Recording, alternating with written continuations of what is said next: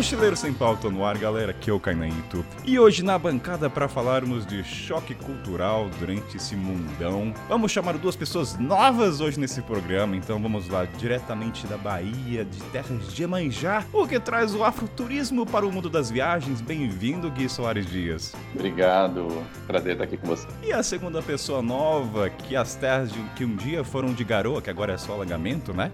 E que ele rompe os arquétipos da imagem do jornalista, porque pra quem não sabe, ele tem um puta dread, tá? Depois vai olhar o Instagram dele pra você ver. Bem-vindo, Faraó. Olá, olá, tudo bem? Pessoal novo, pessoal novo é sempre uma abertura rápida, Mel, então faz uma abertura longa, tá? Olha tirando sarro das pessoas aqui, vamos lá. E ela já deu spoiler, né? Diretamente das terras cariocas. E está em interna transição. Bem-vinda de novo, Mel. Oi, pessoal. Oi, Kainan. Oi, Faraó. Gui. Feliz demais de estar aqui pela segunda vez, terceira vez, terceiro episódio. Eu conquistei o coraçãozinho do Kainan. Agora ele vai me chamar mais vezes para participar aqui. Tá contratado agora. Já pode até pedir música. Só não vai pedir músicas aí que meu gosto. então, sobe a trilha e vamos pro check-in.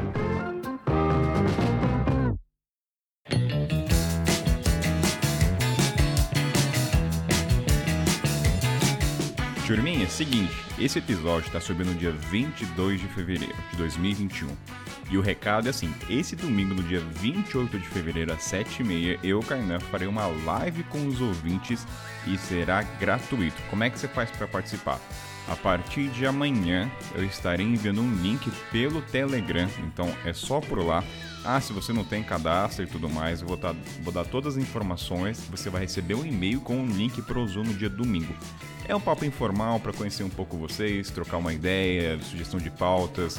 É, é, criar uma intimidade. Então, essa informação. Então, domingo, dia 28 de fevereiro, às 7h30, lá no grupo do Telegram, fechou? Segunda coisa, para você que às vezes não segue no Spotify, Deezer, o podcast está em todas as plataformas. Às vezes você não está inscrito no subscribe, se inscrever. Então se inscreve lá para você receber. Às vezes eu caio na preguiça do Instagram, não atualizo na hora que sobe. Então, às vezes lá clica lá seguir nas plataformas. E última informação básica assim, do podcast, história dos ouvintes. Cara, legal que vocês estão mandando feedback para mim, vocês estão curtindo bastante. É um pouco é bem descontraído, né? Junto com a Sofia, junto com o Willy. Que meio que já ficaram parte fixa, né? Desse formato. Então, se você quiser enviar sua história, vai pro kainan.mochileirosempauta.com.br Pode ser história triste, pode ser história feliz. Se for uma tragédia, coloque no título, pelo amor de santa misericórdia. Ó, Kainan, saiba que é uma tragédia. Então a gente já sabe pelo menos o clima que a gente vai ler, tá? Que não necessariamente precisa ser engraçado, é legal também ter todos os mundos. E todas essas informações, galera, vai estar no link da descrição. Qualquer dúvida, manda uma DM no Mochileiro ou no meu pessoal no Instagram que eu respondo e tudo mais, fechou? E se você, vamos supor que você não quer estar no Telegram e você quer participar dessa live, só manda uma mensagem também que eu mando um link, não é nada bicho é de cabeça também. Manda uma mensagem, cara, eu quero participar, e eu envio para você, se cadastra lá e você vai receber o link para chamada, fechado? O outro recado, galera, é o seguinte: muitos ouvintes do podcast aqui nunca fizeram mochilão, o que eu acho sensacional porque é até uma maneira de motivar essa galera a viajar o quanto antes. Então, se você é um ouvinte que nunca viajou e planeja fazer seu mochilão pelo esse mundo aí, duas coisas você precisa para cair na estrada. A primeira coisa básica é você descobrir quanto vai custar essa viagem, e a segunda é juntar essa grana o quanto antes, certo? Então, o que, que o Mochileiro Sem Pauta traz para você? O Planejador de Sonho. O que, que é? Ele é uma ferramenta, galera, desenvolvida para fazer qualquer pessoa viajar o mundo em poucos meses, começando do absolutamente zero e sem dinheiro guardado. A única regra é que você precisa ter uma renda fixa. Pode ser um salário mínimo, mínimo pode ser 500 reais, mas você precisa ter uma renda fixa mensalmente. Então o que a gente está trazendo? Dois presentes para vocês ouvintes. Todas essas informações vocês já sabem, vai estar na descrição. E lá você vai ter um link que vai poder estimar os custos da sua viagem, não importa o continente, asiático, Europa, África, Oceania e tudo mais. Então lá vai ter um workshop que vai ensinar passo a passo para você juntar essa grana de viagem muito rápido. Aí lá nesse workshop você vai conhecer história de pessoas que pensavam que jamais iriam viajar, mas a galera caiu na estrada em apenas seis meses depois de assistir esse mesmo workshop que está na descrição. Então você vai lá, assiste tudo mais, link na descrição. Então você aproveita essas oportunidades que a gente está dando para você Clica lá, link na descrição. Qualquer dúvida, fala comigo ou manda o link para você. Mas é isso, então vamos agora pro programa enquanto você planeja sua viagem, hein, galera? Fechou? Sobe a trilha!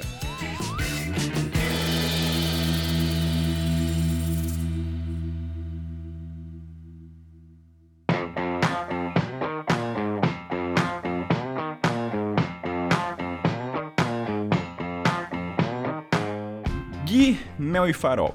Para começar esse programa, eu acho importante a gente até definir o que é o choque cultural. De a gente começar a falar do, das coisas que nos chocaram, falar da comida, vestimenta. E eu tava lendo um pouco na internet o que, que define o choque cultural. Aí eu acho legal cada um falar um ponto de vista que pode divergir também, né? Às vezes não todo mundo concorda o que, que define o choque. Mas para mim é quando os valores eles entram em conflitos de cultura entre países. Então, se você nasceu numa região e você vai para um outro país, o mesmo comportamento ele difere e é aí que encontra o choque. Então tem que ser um contraponto ao que você você aprendeu. Então é, é diferente de viajar ou ver o diferente. Porque o diferente é diferente por si só. Então ele tem que dar um choque em relação ao que, que você aprendeu durante a infância. Gui, o que, que se pensa sobre o choque cultural para a gente começar? Essa pergunta é complexa, né? Eu acho que tem uma coisa da normalidade, né? Do que para a gente é o comum, do que para a gente é referência e, e que a gente está acostumado. E, e, o choque cultural é justamente essa divergência, né? E eu fiquei pensando agora se alguns viajantes, a gente que é mais viajante profissional, digamos assim, se a gente não, não busca isso, se a gente também não viaja buscando um pouco esse diferente e, e esse aprendizado, né, com o outro, porque eu acho que é sempre uma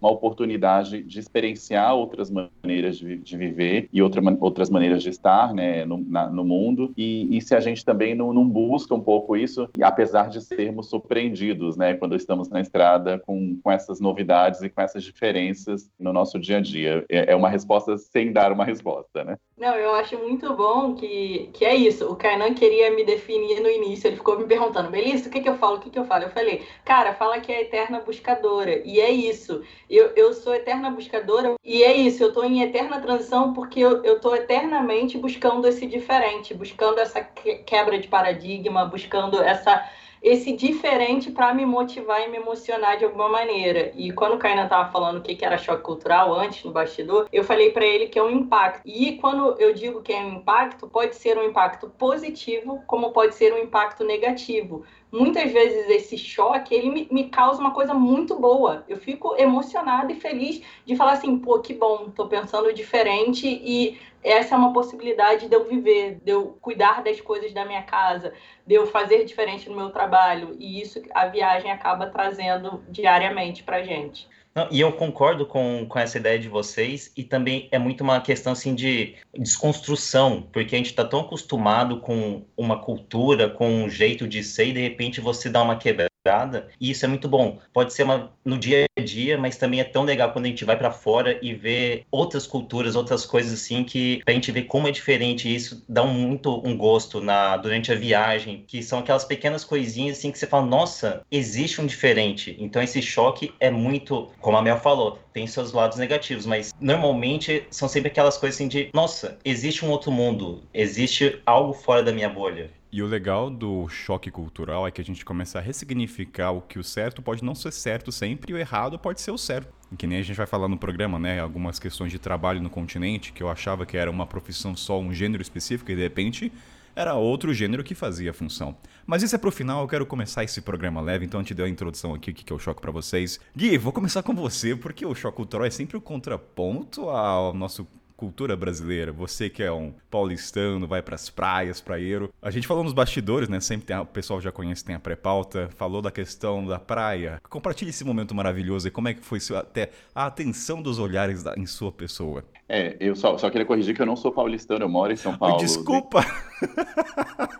Eu ia corrigir, mas eu falei, vou deixar o Gui falar. Não, deixa isso no programa. O host tem que aprender, às vezes erra, faz parte, gente. Vamos deixar assim, então. Tem que estudar os convidados.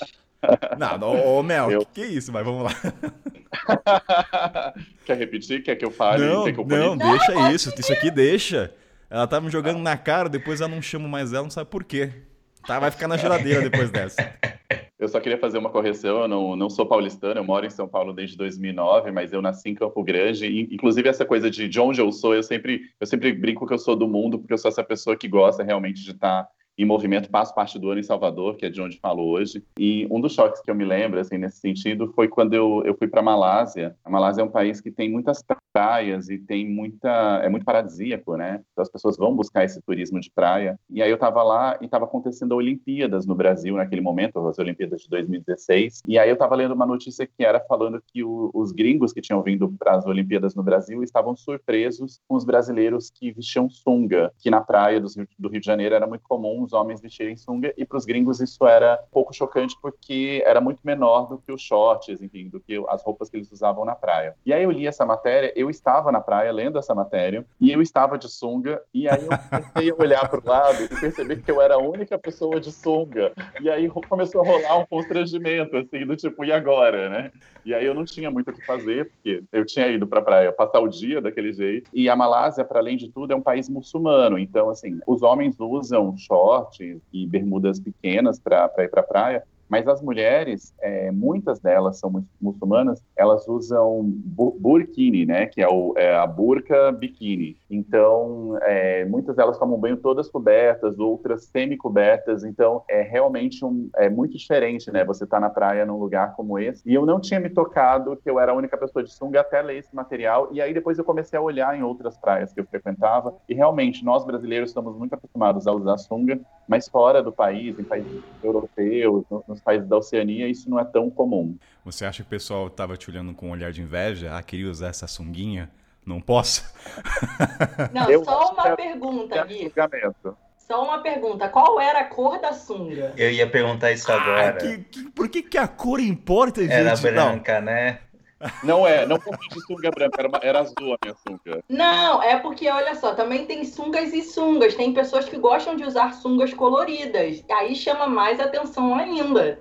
Eu... Ela, era uma, ela é uma sunga azul discreta, assim. Eu não, eu não uso. É, eu ainda não sou tão moderno para usar aquelas sungas mais cavadas, mais, né, mais sexys e tal. É uma sunga um pouco maiorzinha, assim, dois dedos para baixo da virilha, assim. Então tem uma. Conservador.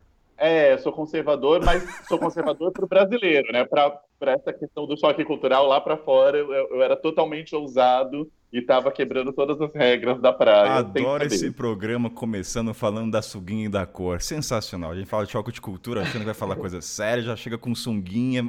Sensacional. Até nesse ponto, até na questão da vestimenta, o farol e Mel, vocês têm alguma coisa atrelada? Eu lembro até que o, o Gui falou das mulheres, né, que vestem o buquina, não sei qual é o termo agora, esqueci, mas foi um choque de começo, porque o Brasil, queira ou não, se você nunca saiu fora do país, do país, a gente é muito atrelado ao corpo, né? Exibir as curvas, exibir o corpo, biquíni, pequenininho. Então, quando você vai, você, você percebe que o Brasil, na verdade, for, foge da curva.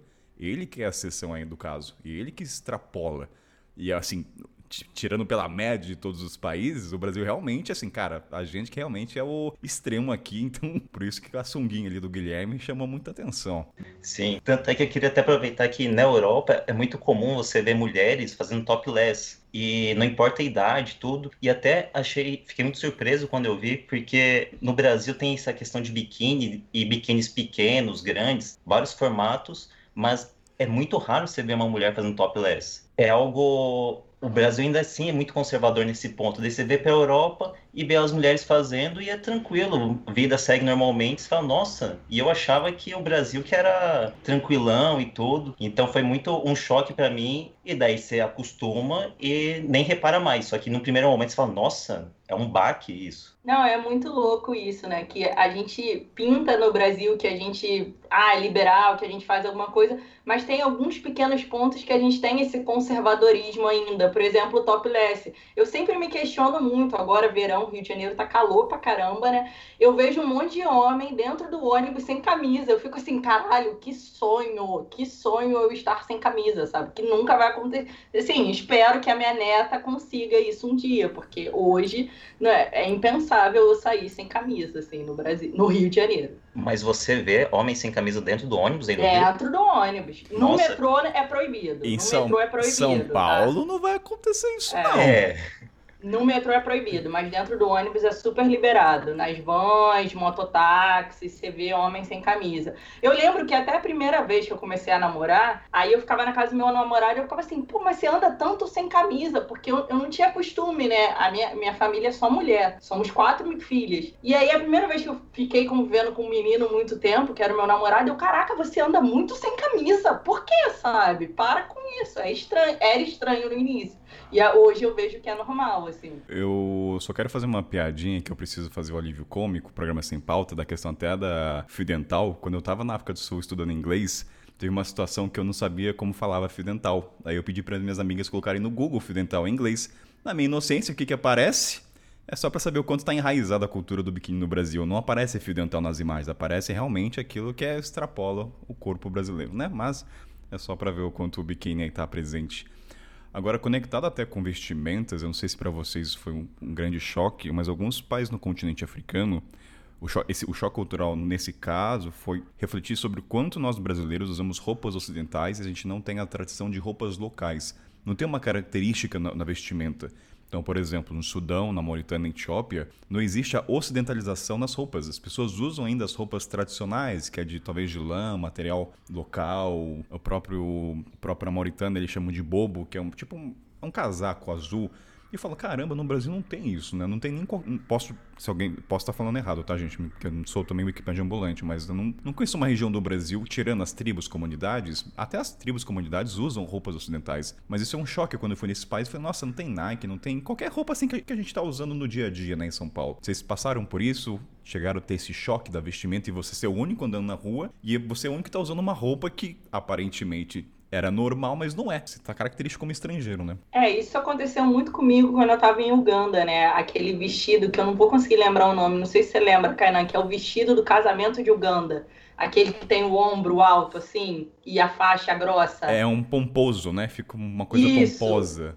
Verdade. Isso, aí todo casamento, por mais que seja de uma menina da nossa cidade, vai ter esses vestidos obrigatoriamente, nem que seja no início da, da cerimônia. E eu vi o quanto eles respeitavam a cultura. Hoje em dia, aqui no Brasil, assim, no sul tem até aquelas roupas dos gaúchos, mas fora isso eu não consigo lembrar. E as baianas, né? Nas baianas, ou de escola de samba, que também tem uma roupa muito característica. Mas aqui no Brasil, no Rio de Janeiro, eu não consigo ver uma roupa característica do Rio de Janeiro. Mas só uma, uma, uma, dúvida que eu tenho, o Mel e o Gui pode responder que tá na Bahia. As roupas baianas, estou falando aqui baseado em estereótipo, tá? Sem fundamento, mas é muito voltado na questão tradicional, folclórica, cultural. Não sei, eu não consigo imaginar uma pessoa local no dia a dia vestindo aquilo. A não ser mulher que vende pro turista, uma carajé, não sei, o Gui pode até me corrigir. Até um último complemento na Etiópia, que lá é muito presente as roupas. E aí o cara falou assim: ah, a partir do momento que a China se apresentou no país, houve essa ocidentaliza ocidentalização, porque até nos anos 90 ninguém usava roupa estrangeira.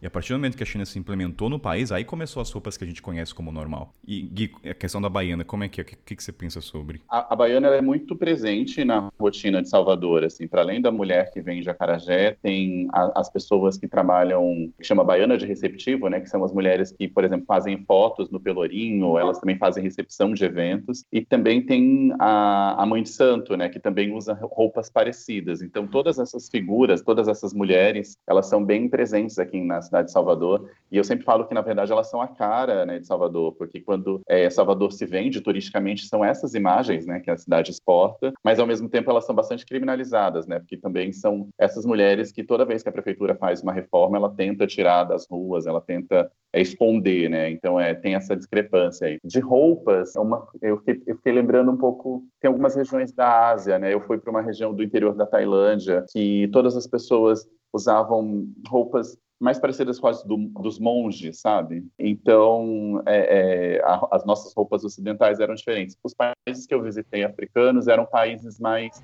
ocidentalizados ou mais turísticos, como a África do Sul, Marrocos. Então, são países que isso não estava tão presente. Assim, as pessoas usavam roupas mais tradicionais, mas também tinha muita gente com roupas ocidentais. E Gui, você sentiu um choque cultural na questão das vestimentas das cores africanas? Porque quando eu cheguei no primeiro país eu vi aquelas cores vibrantes, para mim foi um choque. Eu falei, nossa, no Brasil é depressivo as cores, é cores de suicídio. Tô no inverno com aquela, aquele tom preto, azul, eu quero, meu Deus, quero morrer. E eu até falei que pré-pauta com o Faraó ontem, o quanto as cores, ela altera o seu humor. Eu falei, cara, no continente, então isso foi um choque. Você sentiu essas cores vibrantes? Falei, nossa, por que, que eu vi essas cores horrorosas no Brasil?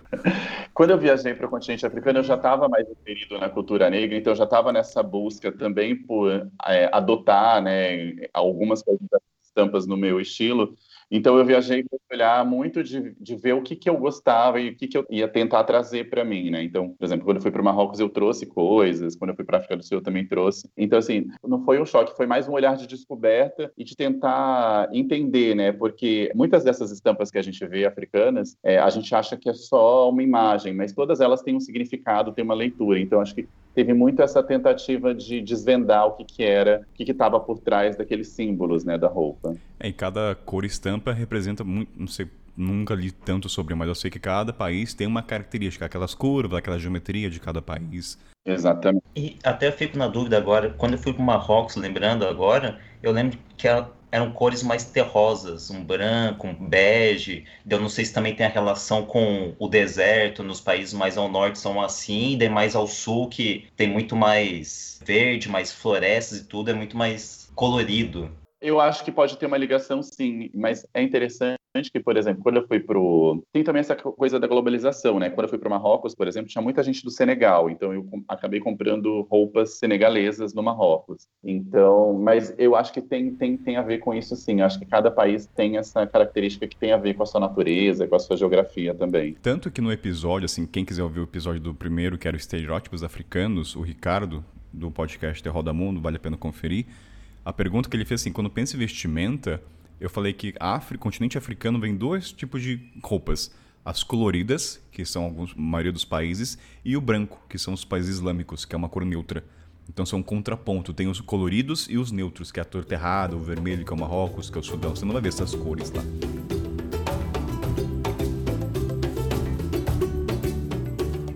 Mas é uma pergunta, Gui. É porque vocês não estão vendo, eu tô vendo o Gui. O Gui tá com uma blusa super colorida. Eu, quando voltei do continente, eu trouxe algumas roupas que eu fiz lá e alguns tecidos. Eu consigo me sentir muito confortável amarrando no cabelo. Mas eu me sinto muito desconfortável ainda de usar um vestido com estampa africana. Eu, trouxe um, eu ainda não usei, desde que eu voltei. E eu queria saber como que foi para você, assim, voltar e usar aqui. Eu não me sinto confortável ainda. É, eu acho que eu já estava usando antes do. Antes de ir, eu já estava usando a primeira vez, então eu já estava usando algumas coisas, porque em São Paulo, cidade onde eu moro, tem muitos migrantes africanos, né? Então, essa no centro tem uma tem uma gama de pessoas que vendem tecidos, que vendem roupas africanas. A camisa que eu estou usando, o pessoal não vai conseguir ver, mas é uma camisa que eu trouxe da África do Sul. Eu comprei num brechó, uma feira de rua que é muito comum em Cape Town, em Johannesburg, eu comprei em Cape Town essa. Então, para mim foi tranquilo, mas é isso assim, acho que muitas pessoas, isso é uma dúvida das pessoas brancas também. Posso usar estampas africanas? Pode. Eu acho que é interessante você saber os significados, é interessante você saber o que significa estar com aquilo. A questão do turbante é uma questão mais complexa, né? Então tem uma, tem uma discussão maior sobre a questão dos turbantes, mas eu acho que estampas africanas numa saia, num vestido, numa camisa, ela é super recomendada, né? A gente está vendo as imagens das pessoas, eu tô vendo que na casa do Kainan, por exemplo, tem um leque super colorido ali, parece uma estampa africana. É tudo africano, tem tudo africano aqui, aqui é tudo África.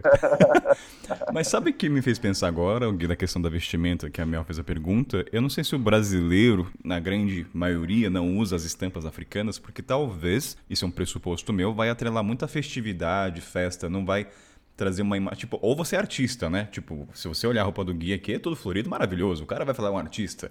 Esse cara não é um empresário e carregando até um arquétipo, né? Totalmente errado, mas é assim. Então talvez o cara não. Eu tenho uma bermuda só com as estampas. Então, assim, eu, eu chamo a atenção só de usar ela. E às vezes eu não quero essa atenção. Às vezes eu quero passar. Então, assim, você usar estampas africanas no Brasil é você querer atenção para você. Não que você queira atenção, tá, gente? Não é uma, é uma consequência, eu quero dizer. Aqui no Rio, se você for nos sambas, é porque eu voltei na pandemia eu ainda não fui num samba. Mas eu vejo os vídeos, tá todo mundo usando estampa africana. Todo mundo mundo, com várias estampas dessa que eu trouxe para mim, que tá nos meus turbantes e tal. Mas por exemplo, ir para o escritório com um vestido africano, eu acho que não é natural ainda. Eu acho que ainda ainda está em processo, assim. Eu não sei. Eu sinto isso também, Mel. É, é, que assim, como eu circulo muito em São Paulo, num quadrado mágico ali que eu chamo do centro, de, de conviver em lugares de cultura negra, em Salvador e no Rio, isso é muito comum. Mas quando eu fui para Campo Grande com uma estampa africana, Campo Grande no Mato Grosso do Sul, eu percebi que eu chamava muito a atenção. Era quase como se eu fosse um ET. E aí eu percebi que não era tão comum isso que para gente que mora né, nessas cidades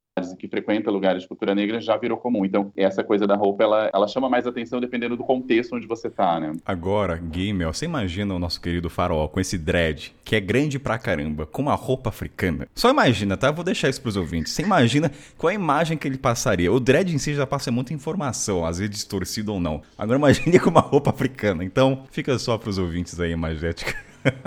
Sim, e, e muitas vezes eu trabalho numa redação, muitas vezes eu vou de camisa, não é obrigado a ir de camisa nem nada, mas eu vou mais social só para mostrar, olha, eu também sei me vestir, também ser, ser profissional, porque realmente passa uma visão assim de quem é algo não profissional, algo mais desleixado. Eu mesmo, se eu vou de bermuda e dread, que não tem como tirar o dread, então tem que ir de calça, daí sim é o, é o moleque. Então olha lá o Instagram do Wesley do, Wesley, do Faraó. Eu sempre vou errar, desculpa, Faraó, mas só pra vocês entenderem o que, que a gente tá falando.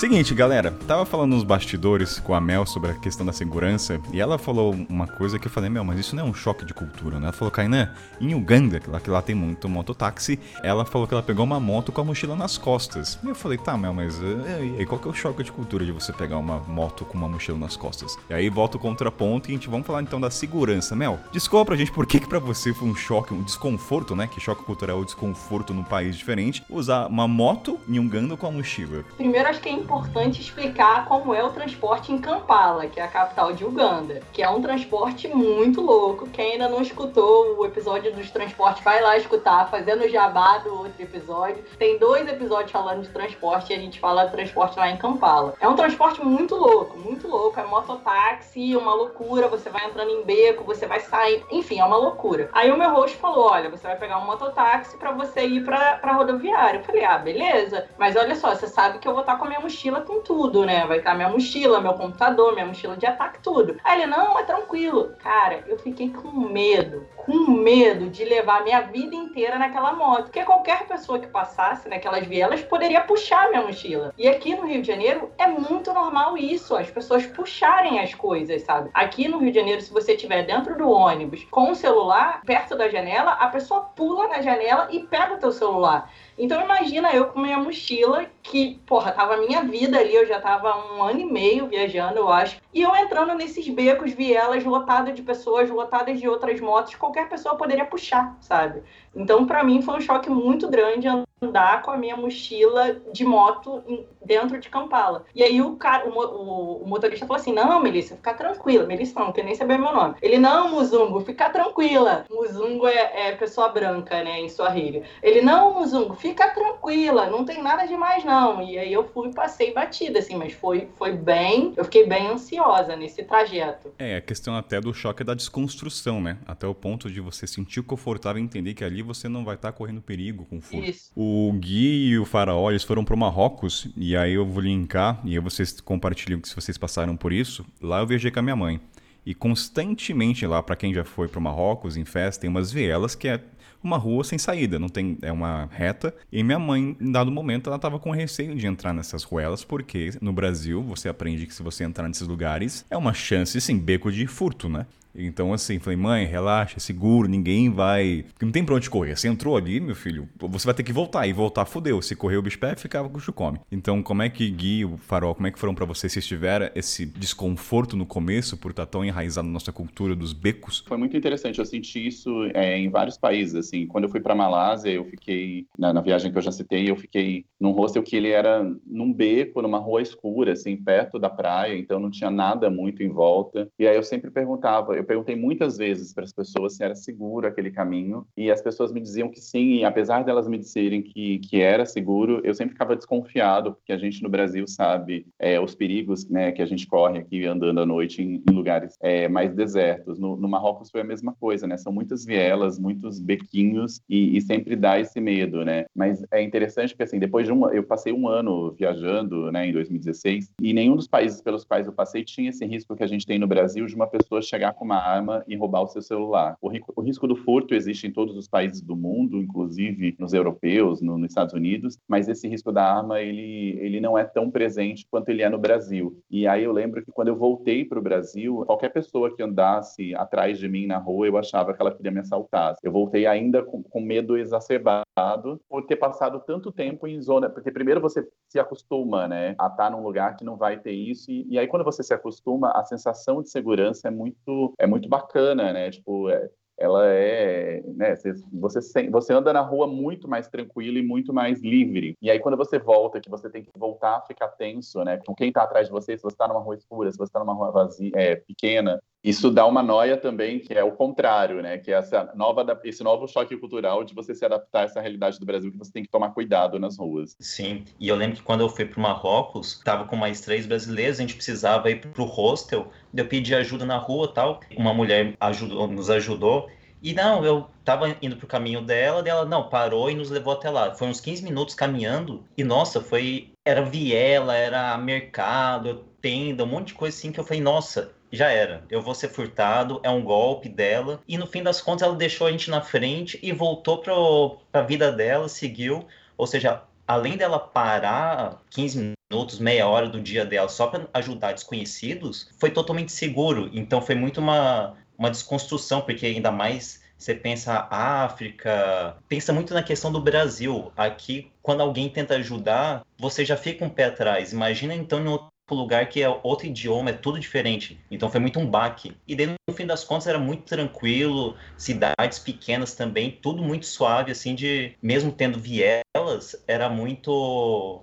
A sensação de segurança era muito melhor. Não, e o melhor é que vocês dois homens falando isso. Imagina eu, mulher, sozinha viajando. Eu tinha um medo, um medo de entrar em beco que eu falava assim: puta que pariu, vou ser estuprada, vou ser assaltada. Eu, eu ficava muito receosa no início. Mas eu acho que o Farol trouxe uma coisa muito legal que isso aconteceu muito no continente africano, de quando você vai pedir ajuda, a pessoa pega no teu braço e fala: "Vem cá que eu vou te levar". E aí eu lembro que eu falava assim: "Esse cara vai me raptar, eu vou perder um rim agora". E nada, o cara só pegava no meu braço, me levava onde eu tinha que chegar e só isso, não pedia dinheiro, não pedia nada, ele só queria me ajudar, sabe? Isso aconteceu muito comigo no continente. E até uma coisa que quando tava no Marrocos, porque é assim, abordando um outro homem aqui, para tirar dúvida, você fica com um certo receio. E lá eu pegava e ia direto nas mulheres, pegar, perguntar, oi, me ajuda tal, e elas ficavam quietas, elas ficavam retraídas. Por quê? Porque é uma religião diferente. Então não é comum um homem abordar uma mulher. E eu ia nisso para pensar, no, pô, não quero ser passado a perna aqui, não quero que um cara venha e me dê um golpe. Ou seja, no Brasil, pra, no seu ponto de vista, não, não no seu ponto, né, mas o homem é que carrega essa imagem do golpista, né? Mulher nunca vai dar o golpe. Exato. a mulher passiviza então, né? Você, mulher ouvinte, fica tranquila que você nunca vai passar essa imagem, tá? Então pode... Não, mas então, isso é dica para os ouvintes. Eu também faço isso. Mulher viajando sozinha vai pedir informação, só peça para a mulher. Isso é dica dica, gente. Quem tá ouvindo, tá viajando sozinha, peça informação pra mulher, não peça pro homem. Você me fez lembrar de uma coisa que nem tava aqui anotado. Ruanda, na fronteira com o Congo, foi o único país onde as, as mulheres, as pessoas que trabalhavam com câmbio, né, na fronteira eram mulheres. Aí eu perguntei, nossa, mas eu nunca vi. Por que as mulheres? Eu quero falar porque as mulheres são confiáveis. Falei, olha só, gente, Ruanda é um país super desenvolvido no continente africano. Vai lá visitar, tecnologia. Então, assim, o quanto isso reflete até na questão do câmbio na fronteira, mulheres. O cara falou, porque se for homem, tá fudido, vai querer ganhar em cima, então a mulher é honesta ali na questão do câmbio. Então eu fiquei chocado. É, não, a minha questão é porque, assim, o homem pode estar de maldade comigo, pode ah, querer alguma não, sim, coisa sim, relacionada sim. à sexualidade. Aí por isso que eu prefiro pegar mulheres. Sim, não, não, foi, não, não quis fazer uma analogia, eu só dei um outro contexto do choque da questão de ver uma mulher no câmbio, porque é, até dá para conectar com questão de gênero e trabalho, né? A gente, o programa é sem pauta, mas a gente vai linkando aqui que tá tudo na minha frente. Mas a questão, é, continente africano, um dos maiores choques que eu tive foi ver a maioria dos costureiros eram homens E não tô nem falando da Itália, que na Itália tem essa fama, né, dos homens, mas é um outro contexto. Ali eu tô falando do, no diário, né, de costurar, fazer remendo. É um homem que fazendo costura. Eu falei, caraca. Então eu sempre carreguei essa informação que costura era uma profissão atrelada à mulher. Podia ter homem, tá? Mas em grande maioria. Não tô dizendo que homem não possa fazer. Mas é um estereótipo que eu carregava. E ainda hoje nem então, hoje não, com certeza depois disso. E o mais chocante foi em Guiné-Bissau. Só foi lá, não vi outro país. Que quem faz as unhas das mulheres eram os homens. E eu falei, uou, wow! aí deu aquele tilt assim, do certo e errado. Não que é certo e errado, tá, gente? Não vai entender. O ouvinte já conhece podcast, mas assim, eu nunca vi, de verdade, eu fiz uma trajetória, eu nunca vi um homem fazendo unhas para a mulher, né? não o homem fazendo a unha dele, mas ele sentado ali fazendo as unhas. Então o choque para mim na estrada foi muito aos trabalhos que eram atrelados a gêneros. Vocês tiveram isso, Gui, Faraó, Mel, alguma profissão que vocês achavam que era atrelado e de repente. Esse exemplo que você trouxe em Uganda, no Quênia, eu fiquei realmente muito chocada, assim, porque também para o pessoal entender. Quando faz unha, não é que tem um salão, não. É o cara carregando uma régua com esmalte e aí ele vai passando. Você no ponto de ônibus ele vai passando, fazer unha, fazer unha, fazer unha. E aí eu primeiro fiquei cho... assim, me deu um choque. Eu falei assim, cara, ele vai fazer unha assim na rua? É isso mesmo? E, e é, elas pintam a unha na rua. E que eram homens oferecendo, porque uma coisa que eu descobri que cutilar a unha é uma coisa do Brasil, é uma coisa de brasileiro. Então, para cutilar a unha tem todo um processo, né? Que você tem que esterilizar o, o alicate, você tem que esperar, tem que esperar a cutícula amolecer. Então é todo um processo. Lá, como eles não, não cutilam a unha, é só realmente pintar, faz ali no ponto de ônibus mesmo. O cara passa com a régua, oferecendo, e aquilo ali para mim foi muito diferente, por conta de duas coisas: por ser um homem oferecendo o serviço e por ser rápido o serviço, que era ali, papum, vamos fazer. Não tem essa de sentar e tirar o dia no salão igual no Brasil, sabe? Essa questão de, de costura, na Bolívia também, homens também trabalham com isso. E no Brasil é muito comum, assim, você. É uma coisa que é passada de mãe para filha, avó ensina, bordado e tudo. Então causa um, um baque você ver homem costurando. E no fim é uma, algo muito tranquilo, você tem que saber manusear lá a ferramenta, lá a máquina de costura, mas é muito tranquilo isso. E outra coisa também que essa parada de profissões, eu vejo como na Europa, nos Estados Unidos, em tudo que é lugar assim, é muito mais difícil ter uma empregada que nem tem no Brasil que ou babá, babá até tem um pouco mais, mas mulher que vem na tua casa limpar, diarista, empregada, é algo muito brasileiro. Não sei também se vocês que passaram pela África, pela Ásia, a minha experiência foi mais na Europa, quando falava, causava um certo estranhamento saber que tem alguém que ganha vida vindo limpar sua casa, sendo que são suas coisas, porque outra pessoa vem limpar. Gui, você quer falar da babá, que eu acho que está conectado com a questão da, da, escravatura? Tem uma coisa ligada com isso? Tem total, tem total ligação com isso, esse, esse é, uma, é uma herança né, que a gente tem, e, e 80% das pessoas que trabalham com emprego doméstico são mulheres negras, né, então a gente tem um número muito alto ainda dessa herança, né, e a gente tem gerações gerações inteiras que foram herdando né, essas profissões das suas mães, das suas avós, e, e, eu acho que isso é, ainda é uma, é uma coisa que nós brasileiros precisamos evoluir, né? E quando eu falo nós, assim, eu em algum momento, eu sou filho de uma empregada doméstica, em algum momento eu já tive diarista, e em algum momento eu entendi que eu não queria alimentar esse ciclo, e, e, e hoje, por exemplo, eu, eu limpo a minha casa, eu, eu faço meu trabalho doméstico, e acho que todos nós podemos não só fazer o nosso trabalho doméstico, mas também fazer com que essas mulheres que, que têm esse tipo de trabalho possam desenvolver desenvolver outras, outras qualificações, né? Nessa questão da, da, dos homens, eu não lembrei de nenhum choque cultural ligado à profissão, mas eu fiquei pensando é, em, em, uma outra coisa que me chama atenção quando eu viajo, que é assim, por exemplo, nos países muçulmanos de ver homens andando de mão dadas, países que são muito homofóbicos e que são muito intolerantes a, a pessoas que têm relacionamento é, homossexual e tem esse costume, né, de, de, andar de mão dada. Na África do Sul, é, e aí é um, um, outro contexto, assim, eu lembro de, de ver dois adolescentes, um sentado no colo do outro, dois adolescentes meninos, e isso no Brasil é, é, é bem comum, né, acho, acho que no Brasil a gente tem esse machismo de achar que um homem não pode sentar no colo do outro, senão ele, ele, ele vira, entre aspas, viado, e isso é muito ruim né, na sociedade brasileira ainda. E na Argentina, eu lembro de que de ver os homens se cumprimentando com um beijo no rosto, que também não é uma coisa comum no Brasil, e aí eu vi, por exemplo, dois policiais, eles estavam trocando a guarda e aí eles se beijaram no rosto, assim. Essa é uma cena que eu jamais veria, no, não sei se jamais, mas assim, é muito difícil de ver no Brasil e que, que me chamou muito a atenção desse outro modo de se comportar. Né? E, e, e, nem por isso são países que deixam, infelizmente, né, não deixam de ser machistas, não deixam de, ser, de ter comportamentos que são retrógrados, mas que têm essa evolução em alguns aspectos, né?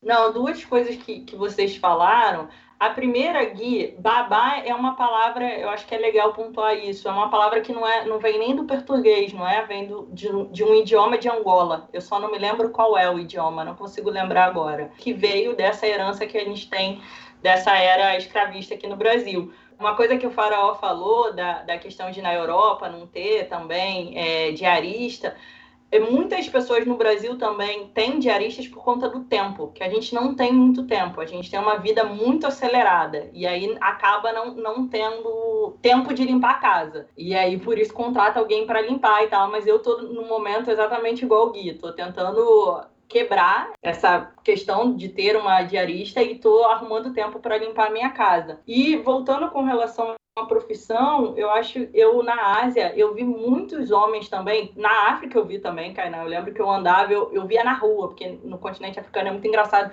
que os caras costuram na rua, e aí ficava um monte de homem com máquina de costura que eu falava assim, caramba, que diferente, eu realmente nunca tinha visto um homem manejando uma máquina de costura, mas eu lembro que na Ásia eu achei muito diferente, que eu vi muitos homens nas lojas para fazer terno, tipo alfaiate, sabe? Lá tem muito, muito, assim, em cada esquina. Aí, o primeiro choque para mim foi primeiro vender terno em cada esquina e ser muito barato. Era muito barato. Era absurdamente barato. Eu juro que eu pensei, falei assim, cara, eu acho que eu vou fazer um terninho para mim. Nem precisava de um terninho. Eu nem precisava de um, sabe? Só que eu falei, caralho, tá tão barato. Tipo, era 10 dólares, 20 dólares, um terninho de um alfaiate. E aí, isso foi um choque meio cultural, porque aqui no Brasil é muito caro, né? O valor associado de um terno é absurdo. Lá na Ásia não, é muito barato. E eu vi o quanto eles não valorizam tanto a costura, né? A, a costura, a alta costura lá é muito barata.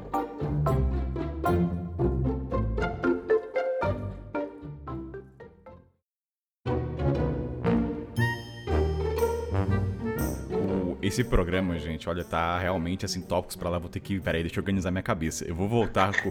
Olha, nunca aconteceu isso. A gente falou do gênero, mas tinha que falar, mas tudo bem. O programa aqui na edição fica uma maravilha. Eu quero comentar que o Gui falou da questão da do demonstração de afeto entre homens. Foi no Zimbábue, foi o primeiro lugar que eu fiquei no vilarejo. E lá, por fato de ser estrangeiro, tem uma intimidade maior, né? De querer se aproximar. E os homens davam a mão para mim, assim, de entrelaçar os dedos fora, sabe? Não é mãozinha assim, é entrelaçar. Eu lembro que no começo me incomodava demais mas eu depois refleti o porquê. Não era a questão das pessoas acharem que eu era gay ou não, longe disso. Mas eu entendi depois que era o medo de as pessoas talvez me machucarem, porque em São Paulo tem ataques homofóbicos. Então eu não sabia muito bem como era a percepção de dois homens andando na cidade. Falei, puta, as pessoas vão olhar para mim, vão, fal vão falar que eu sou um casal e vão querer me bater, eu tô fudido. Então demorou pra E depois, assim, vários outros países eu dava a mão tranquilo, assim, de chacoalhar, sabe, fazer balancinho. Isso depois, mas o Zimbábue foi o primeiro em contato com isso. Então demorou para eu desconstruir a imagem das pessoas sobre dois homens de mãos dadas, sabendo que não seria perigoso. Então é só um, um complemento do, do Gui, da questão da fala dele, que foi difícil para mim no começo. Essa questão do contato, eu também senti muito estranhamento. É, primeiro que eu também vi homens dando a mão e eu achava que eram casais. E aí depois eu percebia não, que era pai, irmão ou, ou amigo que, que se abraçava muito.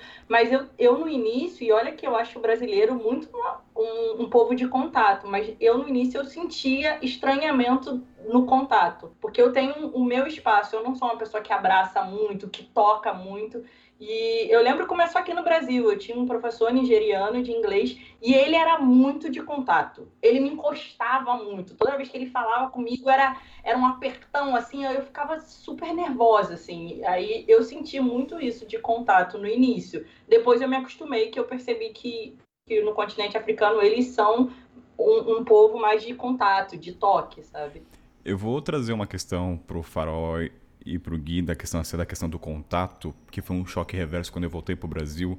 Muitas vezes no continente africano, pelo fato de aparentar ser estrangeiro, né, o cara olha para mim sabe que eu sou um estrangeiro, então existe um contato. Então assim, me acostumei muito, isso não, é, a olhar as pessoas, eu tava andando na rua, eu já vou direcionando o olhar para a pessoa para cumprimentar. Era comum assim dar oi, bom dia milhares de vezes. E no Brasil, posso estar errado, é um sentimento que está acontecendo nesse momento. Eu ando na rua, não existe um preparo daquela pessoa querer olhar. Eu, eu olho, eu tô querendo fazer contato com todo mundo que atravessa. Eu não tô em São Paulo, uma cidade.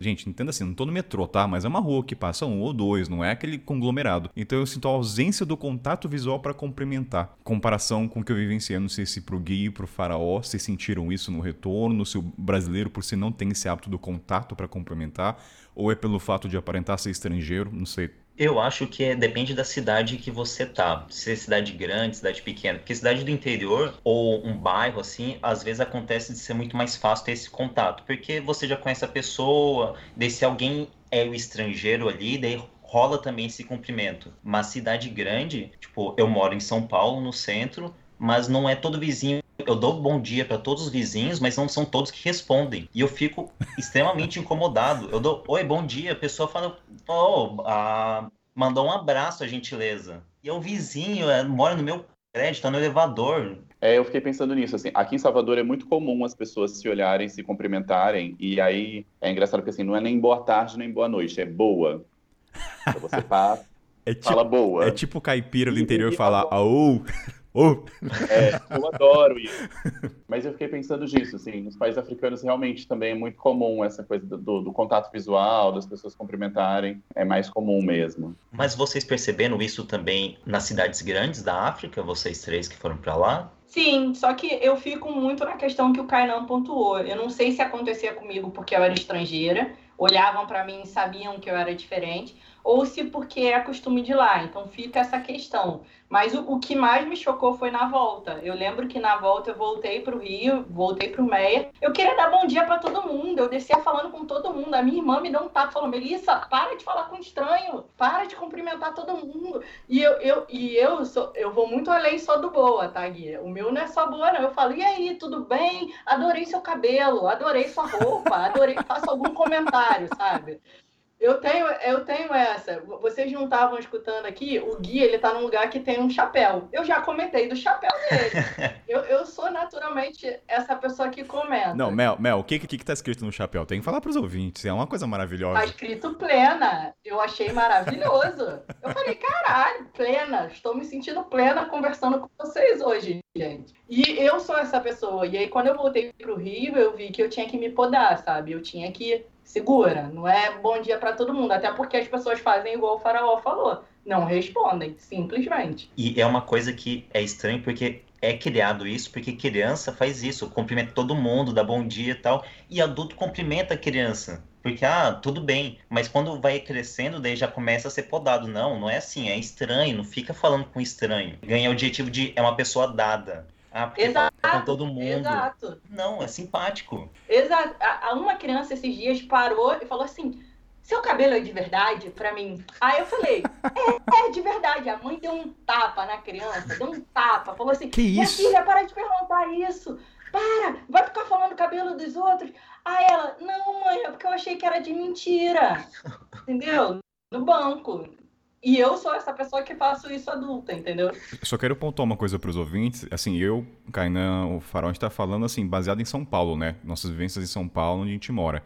Então, assim, o Brasil é gigante, então não sabe como, não sei como é que é no Manaus, mas. É, mas assim, quando eu moro em São Paulo, eu passo pelas mesmas coisas que o faraó passa, tá? De, não, de ninguém me cumprimentar na rua, os meus vizinhos não me darem bom dia. Os vizinhos do prédio dão bom dia, mas fora do meu prédio ninguém dá bom dia. Então, tem até uma, uma, uma história interessante, assim, perto do meu prédio tem um cara que tem alguma deficiência mental, e aí a, a loucura dele, entre aspas, é dar bom dia para as pessoas. Ele sai dando bom dia para todo mundo e ele vai ficando no vácuo, né, metade do dia dele. E, e ele, ele faz isso há muito muitos anos, assim, eu, eu conheço ele porque ele mora perto de casa, e eu falo que é uma loucura muito paulistana, né, de, tipicamente paulistana. Voltando pro Brasil, eu percebi que o brasileiro, falando no estado de São Paulo, tá, refrisando isso, não é tão acolhedor quanto imaginava, né, a pessoa falava, brasileiro é muito acolhedor, olha, falando pro estado de São Paulo, em comparativo com terras africanas, dá de 8 a 1, 7 a 1, na verdade, né, então, assim, não, não acredito que o paulistano é tão acolhedor quanto eu imaginava. Eu acho que dá para linkar também com o espaço íntimo, né? Eu acho que quando você vai pra Europa,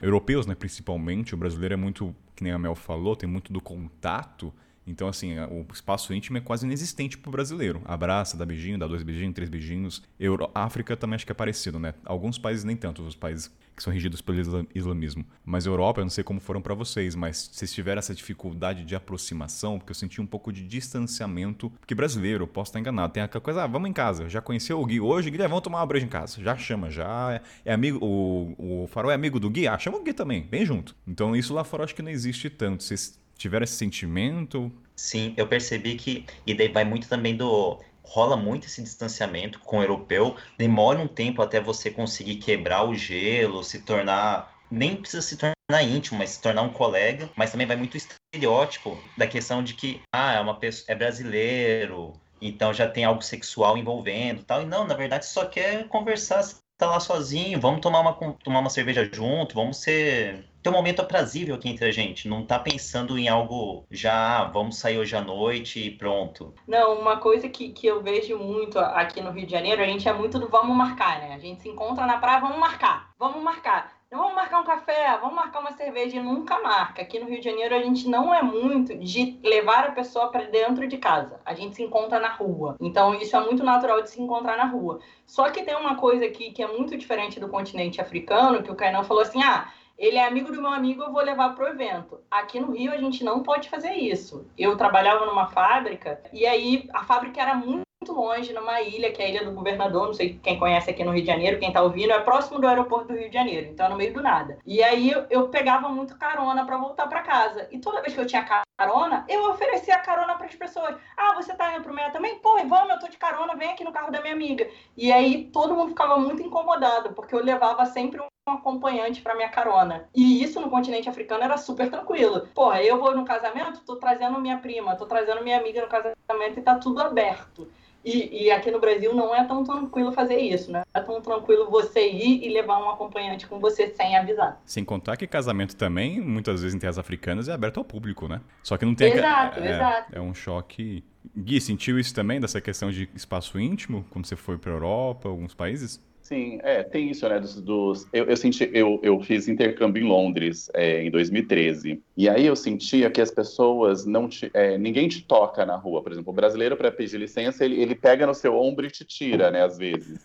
Ou esbarra em você e tal. Eu, eu, eu, percebi uma coisa que a gente é um pouco mal educado, que a gente está o tempo todo, por exemplo, disputando lugares, principalmente quem é de grandes cidades. Então, por exemplo, você vai, você está no metrô, você vai entrar na escada rolante, tem uma pessoa do seu lado, você vai andando para ir primeiro que a pessoa, ou no supermercado, na fila do supermercado. E eu percebi eles muito educados e sempre deixando eu ir à frente. E aí, em algum momento, eu parei e falei, eu não tenho tanta pressa assim, eu também posso ser educado, eu também posso né, ter essa gentileza. E aí eu percebia que antes, por exemplo, de esbarrarem, as pessoas já pediam é, desculpas, elas já falavam sorry. Elas nem tinham encostado em mim e elas já estavam falando desculpas. Eu percebia isso na Inglaterra, por exemplo. Nos países asiáticos, tem uma outra coisa que não, que não tem a ver com isso, mas tem, que é essa coisa do, do comprimento com as mãos, com as duas mãos juntas, né, na frente do corpo e a referência com a cabeça para baixo. Então, eu sempre acho isso muito respeitoso e foi uma coisa que eu também saí do, do, do, continente asiático fazendo isso em outros lugares. E é uma ótima e é um ótimo cumprimento para a gente que está agora em fase de pandemia, né? Que a gente não pode tocar nas pessoas. Então, é uma forma sempre muito respeitosa, né? E, e aqui, assim, falando também de choque cultural interregional, vamos dizer assim, aqui em Salvador tem uma coisa que eu estava até brincando, das pessoas serem muito hum, participativas. Então, assim, você vai na farmácia pedir um, você fala, ah, tô com uma inflamação, sei lá onde, queria um remédio. De repente, a farmácia inteira tá dando opinião no que você quer. No Rio é assim também, hein? É, no Rio também é. E assim, em São Paulo, em Campo Grande, que são as outras cidades que eu tenho referência, isso não é comum de você, de estranhos começarem a falar com você a darem opinião sobre a sua vida. Então, assim, eu sempre sinto um misto um pouco invadido, mas eu sempre acho muito gostoso essa coisa das pessoas te olharem, interagindo com uma coisa que está acontecendo ali. Então, tem um primeiro incômodo é, inicial, mas depois é, vira uma, uma situação engraçada e vira uma. Você faz, né? amigos ou colegas, ou, ou vive uma situação que eu brinco que são quase esquetes de humor. Assim. Mas eu, eu acho que também deve ter alguma questão histórica nesse ponto, porque daí você vai para o interior de Campo Grande, que a gente ainda não comentou aqui no programa, mas eu também sou de Campo Grande, Mato Grosso do Sul. Não conhecia o guia antes, fui conhecer aqui em São Paulo, mas somos dois sumatogrossenses neste programa. Então, Primeira vez na história do, do podcast, Mochileiro Sem Pauta, com duas pessoas do Centro-Oeste. Oh, verdade. Não, a Cami não, a Cami também é a Cami SS Mochileira. Sim, mas ela tava com outro suca, é, sumatogrossense. Ai, meu Deus, tá bom, vai, vai. Joga na cara, depois okay, vai pra geladeira, okay. não sabe por quê. Eu só, eu só quero dizer que o Wesley, enquanto estava fazendo essa, esse podcast, ele estava tomando tereré, que é uma bebida tipicamente sumatogrossense, que é uma espécie de chimarrão gelado. Não é isso, mas é isso. que que, o, o tererê aproxima pessoas, né? Tererê não, por favor. Tererê é aquilo que você faz no cabelo. Isso é tereré, com acento. Me, perdo me perdoe o erro gramatical. O jornalista está enferrujado nesses últimos tempos, tá bom? Mas voltando também para o sul do país, é muito difícil acontecer isso de outras pessoas estarem interagindo com um desconhecido e falando esse exemplo da, da, farmácia e tudo mais. Eu não sei, eu quando fui para o Rio de Janeiro, as poucas vezes, eu sentia isso de das pessoas estarem interagindo, eu ficava meio ressabiado, meio invadido também nessa nesse ponto. E, mas na verdade é muito uma questão de costume. Você tem que aprender, se não quer que as pessoas conversem, você tem que ter noção do que, que você vai falar, né? Você tá na mesa do bar, você não vai falar ah, a noite passada rolou uma noite maravilhosa de sexo e tudo mais, porque o vizinho pode pegar e começar a falar também. Daí você tem que começar a pensar que está conversando. Olha. Não, aqui no Rio tem um costume, cara, que eu acho absurdo, que não é comum para mim, mas eu sei que tem muita gente que faz. É ler a conversa do outro no WhatsApp. Tem gente que fica acompanhando, sério, eu tenho amigas, muitas que acompanham e falam assim, pô, eu quero ver, eu quero ver o que ela vai te responder, que fica lendo a conversa do outro no transporte público. Eu acho isso bizarro. O Gui, você falou da questão até dos gêneros no Marrocos, né, dessa divisão das mulheres, o, o, farol também, né, da interação de sempre abordar as mulheres. Isso me fez lembrar do Egito, os primeiros países muçulmanos, que eu tive uma dificuldade tremenda em ficar sempre cercado por homens. Eu não tinha a perspectiva da mulher do país, a não ser que ela fosse irmão do menino ou prima, mas era raras vezes. Então isso no começo, e também como jornalista eu tinha essa questão, né, de escrever sobre a percepção do país através das pessoas. Eu falei, cara, eu não tenho visão da mulher. Como é que eu posso falar do Sudão? Então, toda a minha experiência no Sudão e na Mauritânia é baseada na visão masculina. Eu não tive, cara, Egito, Kurt Surf, eu tentei o um máximo ficar em casa de mulheres. Eu fiquei em duas, mas eram patriadas, então não conta, não eram egípcias. Então, isso para mim foi um choque de tipo assim, não tô nem entrando no mérito, tá, o transporte tem um vagão que é para mulher, mas a questão de não interação dos dois gêneros. Você fica só na mentalidade masculina e vice-versa, as mulheres femininas. Então, como é que foi para vocês? Eu, para mim, foi um choque tremendo no sentido de incômodo, até me entender que eu não vou ter relação de conversa com as mulheres. Não vai ter, não vai existir. Como é que foi para vocês isso? Não, eu acho que tem, tem essa coisa do, do estranhamento mesmo, né? De você ver que tem, tem lugares destinados para homens, lugares destinados para mulheres. Eu acho que isso não é, é, é, zero comum aqui na nossa sociedade ocidental, né? Com exceção do metrô carioca, que tem um espaço destinado para as mulheres e que, que já é incomum para gente que vem de outras cidades. E, e, isso é um estranhamento, assim, de você não poder ter determinados contatos com as mulheres, né? Ainda mais eu, por exemplo, a maior parte das minhas amigas no Brasil são mulheres, então eu tenho, tenho muito contato, estou muito, muito mais acostumado ao universo feminino, digamos assim, ao universo das mulheres, do que ao universo masculino. Então foi um estranhamento que eu tive também, mas eu acho que também essa coisa do. Como eu também nunca fiquei tanto tempo nos países, logo eu era identificado como turista, ou também quando eu estava com alguma mulher, por exemplo, no Marrocos, eu estava com uma amiga que eu tinha conhecido na viagem. Então a gente ia junto para os lugares, as pessoas olhavam para a gente de fora e achavam que a gente era um casal casal. E, e, isso nos protegia também de algumas situações, né? Então tem, tem esse choque cultural, digamos assim, de, de você ver essa divisão, né? É, a única vez que eu vi, assim, separação que ficou muito clara para mim foi de gênero, né? Foi quando eu fui convidada em Dar es Salaam, na capital da Tanzânia, para um casamento. Isso eu acho que é um ponto para a gente falar também depois dos casamentos, eu, eu tava no museu, aí eu falei assim, ah, o que que tá rolando aqui nesse canto? Aí a mulher falou assim, ah, um casamento, quer ir? Aí eu, quero. Aí eu só botei o, o cachecol, por sorte, eu tava de cachecol nesse dia, eu botei na, na, minha cabeça que era um casamento muçulmano, e as mulheres ficavam do lado direito e os homens do lado esquerdo. Completamente separado. Até na hora que ia comer, isso daí também é um outro ponto interessante de casamento, é que você espera até o final do casamento para você comer. Você só janta depois de cinco horas, você já está lá sentada, já morrendo de fome. e aí você janta. E aí, mesmo na hora do jantar, os homens não se juntavam às mulheres. Os homens comiam de um lado, e aí os homens eram servidos primeiro. Depois de todos os homens serem servidos, as mulheres começavam a ser servidas. Então as mulheres pegavam mais a raspa da panela, né? Mais para o final. Então tinha uma priorização dos homens. Isso foi quando eu vi. E aí falando de casamento, você é sempre muito convidado para casamento, é absurdo assim. Você entra nos casamentos. Aqui no Brasil a gente tem essa coisa de que casamento é caro, né? Você paga por pessoa. No continente africano não, o casamento é aberto, você é convidado e você vai, assim, é, é muito engraçado isso. E você espera a comida, você espera muito a comida, várias horas assim de comida. Alguém aí já participou de algum casamento que teve que esperar rolar a cerimônia toda Olha, até sair a comida? Mas valeu a pena a espera, viu? valeu a pena, não vou nem reclamar. Porque eu acho que uma coisa que eu lembro nos casamentos que eu fui convidado, né, ou fui de penetra mesmo, né, porque tá aberto ao público, não vou ser hipócrita aqui, mas na questão da comida, pelo que eles me falaram, todo mundo sempre leva alguma coisa, todo mundo ajuda, então é um casamento comunitário de assim, o tio vai ajudar, a tia vai ajudar, o sobrinho vai ajudar, não tem assim uma empresa responsável, os membros da família vão fazer o casamento.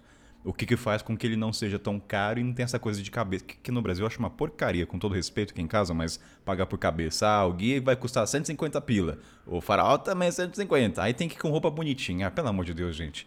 Então, mas... Tem que avisar com antecedência que vai. Isso é uma coisa que mais me incomoda no casamento. Uma coisa que eu esqueci de falar rapidinho antes. Vou voltar, tá? Mas a pauta aí na minha cabeça eu não vou esquecer. Voltando pro Brasil, uma coisa que incomodou, que é um choque, é uma cultura do brasileiro, é desmarcar assim, como se não tivesse compromisso. Eu marquei, é, vamos, né, vamos marcar a sexta, vamos. Aí chegar lá na quinta-feira, não vou. Por quê? É, porque não tem compromisso com os. Assim, não tem uma. Não tem justificativa. Ah, meu tio tá doente. Cara, puta que. Vou falar a palavra nesse programa, pode falar, tá? Não sei se o Gui não gosta, o farol, mas assim, puta que pariu, galera. Vocês que desmarcam, olha, eu espero que o karma na próxima reencarnação vocês se ferrem. Porque de verdade, no Brasil tem essa cultura, que lá fora você tem um compromisso, você pode até atrasar, mas caso do trânsito. Mas no Brasil eu sinto que as pessoas desmarcam como facilidade, como se não tivesse um comprometimento. É um choque reverso. Sim, e você tá sendo legal falando que um dia antes a pessoa desmarca. É muito comum no dia, faltando uma hora, fala, puta, não vai rolar hoje. É que agora já não tem mais evento, não tem mais desculpa, né? Mas antes, quando ia pra balada, quanta gente já não fala assim, puta, não, hoje não, não tô afim. A desculpa de agora, ai, meu tio acho que tá com Covid, vou no hospital com ele. É essa desculpa que rola. Às vezes, 15 minutos antes do evento, assim, ah, vamos fazer uma é a, call, É a desculpa do momento? fazer uma reunião. Desculpa é, do momento. A desculpa do momento é alguém com Covid. Outra desculpa também é a internet. A internet tá ruim, não dá para fazer aquela reunião no Zoom. Oh, vocês já mentiram pra mim agora? Alguém de vocês já mentiu pra mim? Não, que eu vou... não, ó, eu nunca menti. Eu já desmarquei a live com o Gui e era a minha internet mesmo, Gui. É verdade. Aham, isso não foi mentira. Não, é só pra saber aqui, pra colocar aqui na lixão quem fica na geladeira. Ou no freezer, né? Vou colocar nem geladeira, vai pro freezer pra congelar e só desencongelar sei lá quando. Mas vocês sentiram isso, Gui, Farol, da questão desse choque reverso da cultura do brasileiro de desmarcar sem eu não senti no desmarcar, mas eu senti na coisa que a gente tinha comentado do, do chegar na hora, né? Na Europa isso é muito levado a sério. Então, se você marca às 9 horas, é 9 horas, não é 9 5, não é 9 10. E tem muito uma coisa do respeito com o tempo do outro. Então, chegar atrasado é desproporcionalmente é, é muito mais considerado deselegante, enfim, é um desrespeito lá fora do que aqui, né? Então, a gente que é brasileiro, eu, por exemplo, eu não sou uma pessoa que costuma atrasar, mas eu tenho aquela coisa do, dos 15 minutos de tolerância. Eu acho que 15 minutos está tudo bem, eu acho que está dentro do horário marcado. Mas para eles, é, se é 9 horas, é 9 horas. E, e muitas vezes, eu, eu, lembro, assim, que já na, nessa fase do WhatsApp, de marcar 9 horas e, sei lá, 8h40 a pessoa falar, já estou aqui. E aí você fala, porra, mas era 9 horas, eu estou aqui todo atrasado, eu nem saí de casa. tudo errado. Mas hoje eu sou muito uma pessoa, eu continuo sendo essa pessoa é, razoavelmente pontual, e aí eu tenho que esperar. Eu tenho uma das minhas melhores amigas, por exemplo, ela é muito atrasada, Cíntia, beijos. Atras, atrasa, eu... Atrasada quanto, Gui? Vamos, vamos dar números aqui, vamos tá. condenar tua amiga. Vai, vamos... Tipo, a gente marca duas horas, ela vai aparecer às, às 18, então. é... Que amizade é essa? É, é hora de romper as amizades e ressignificar seus amigos, Gui. Pois é, mas aí ela fala que ela tem um tempo que é o dela, é o tempo das coisas e tal. E como eu gosto muito dela, eu fui aprendendo, eu não fico mais bravo, então hoje se eu quero que ela chegue às duas, eu falo que é para ela chegar às dez e aí vai, vai indo. É, então, eu tenho ressignificado essa coisa de horário. Eu sei que não tem nada a ver com a pauta, Kainan, mas isso acontece com a minha mãe. Minha mãe é a pessoa mais atrasada do mundo e eu sou uma pessoa que gosta de pontualidade. Então, assim, eu já sei que minha mãe vai atrasar, então eu já marco duas horas antes. Já, já ressignifiquei, sabe? Que minha mãe não vai mudar, é isso. Vamos fazer um momento leve aqui que eu tenho uma curiosidade para você. Eu tenho um, uma pergunta, né? Vamos supor que vocês estão recebendo um estrangeiro na casa de vocês. Nunca veio pro Brasil. E aí o choque cultural para eles. Quais são as três coisas principais que eles falariam, assim, em São Paulo? Seria o que? O tempo, não andar com o celular? É normal dar beijo no rosto no Brasil, mesmo dos conhecidos. É, é normal ter, ter, ter lixo no banheiro, que alguns lugares da Europa, até na África do Sul também, não tem lixo. A pessoa joga o lixo dentro do vaso. Aqui no, no Brasil a gente não joga no vaso, a gente joga no lixinho. Por uma questão de não ter rede de esgoto preparada, tá? Não é por uma questão de, de só pra... É, eu iria nessa linha de toma cuidado com o que você tá na rua. Celular, documento, leva num, num bolso ali fechadinho, não fica olhando toda hora. E é, é, bizarro, porque se vem um gringo pra cá, o cara vai saber como chegar daqui na três quadros. O cara vai ficar olhando, a gente já olha, mas fala, ó. Decora o mapa, não fica pegando o celular. Ah, eu lembrei de uma coisa que o Gui tinha falado na pré-pauta, né? Se prepare para dividir a brejo, né? Lá fora, não é? É bem isso. Também o transporte, né? O transporte não tem hora certa. A gente não consegue acessar qual o horário que o ônibus vai passar. Só se for intermunicipal. O, desses tópicos, eu quero trazer um pouco da cerveja, porque também dá para falar dos países que não pode beber na rua, né? E, e quando o Gui falou da cerveja de seis, eu não bebo álcool, né? eu não sou muito chegado, só por fatores é, de trabalho mesmo. Olha, usando o álibi do trabalho para beber, né? Mas vamos lá, eu fiquei curioso porque eu nunca tinha pensado, né? No Brasil, lá fora, eu não lembro de ter visto essas garrafas de cerveja de 600 de litrão. Nunca vi, mesmo. Daí até lembrei, nossa, no Brasil tem as mesas de bar da escola com aquele buraco no meio que já é para cerveja já. Então, isso é muito do Brasil, né? Então, quanto beber cerveja pode ser um choque cultural pra galera que tá sempre com a sua Smirnoff na mãozinha ali, né? Então, eu achei curioso, interessante falar sobre cerveja. Como é que foram para vocês Sim. quando vocês foram para os países que não podia beber farol? Escortei você, pode eu... falar. Não, não, tranquilo. E até fico pensando se é comum também, porque aqui no Brasil tem muita questão. Ah, você vai ao bar com os amigos, você vai dividir cerveja 600 ou litrão e vai pedir aquela porção de batata frita, de mandioca frita e tudo mais. E fora eu não lembro além dessa divisão de, de álcool, que cada um levava sua própria long neck e tudo, é, se também tinha essas porções assim nos bares. Eu acho que acaba não tendo, é muito uma questão, acho que aqui do Brasil.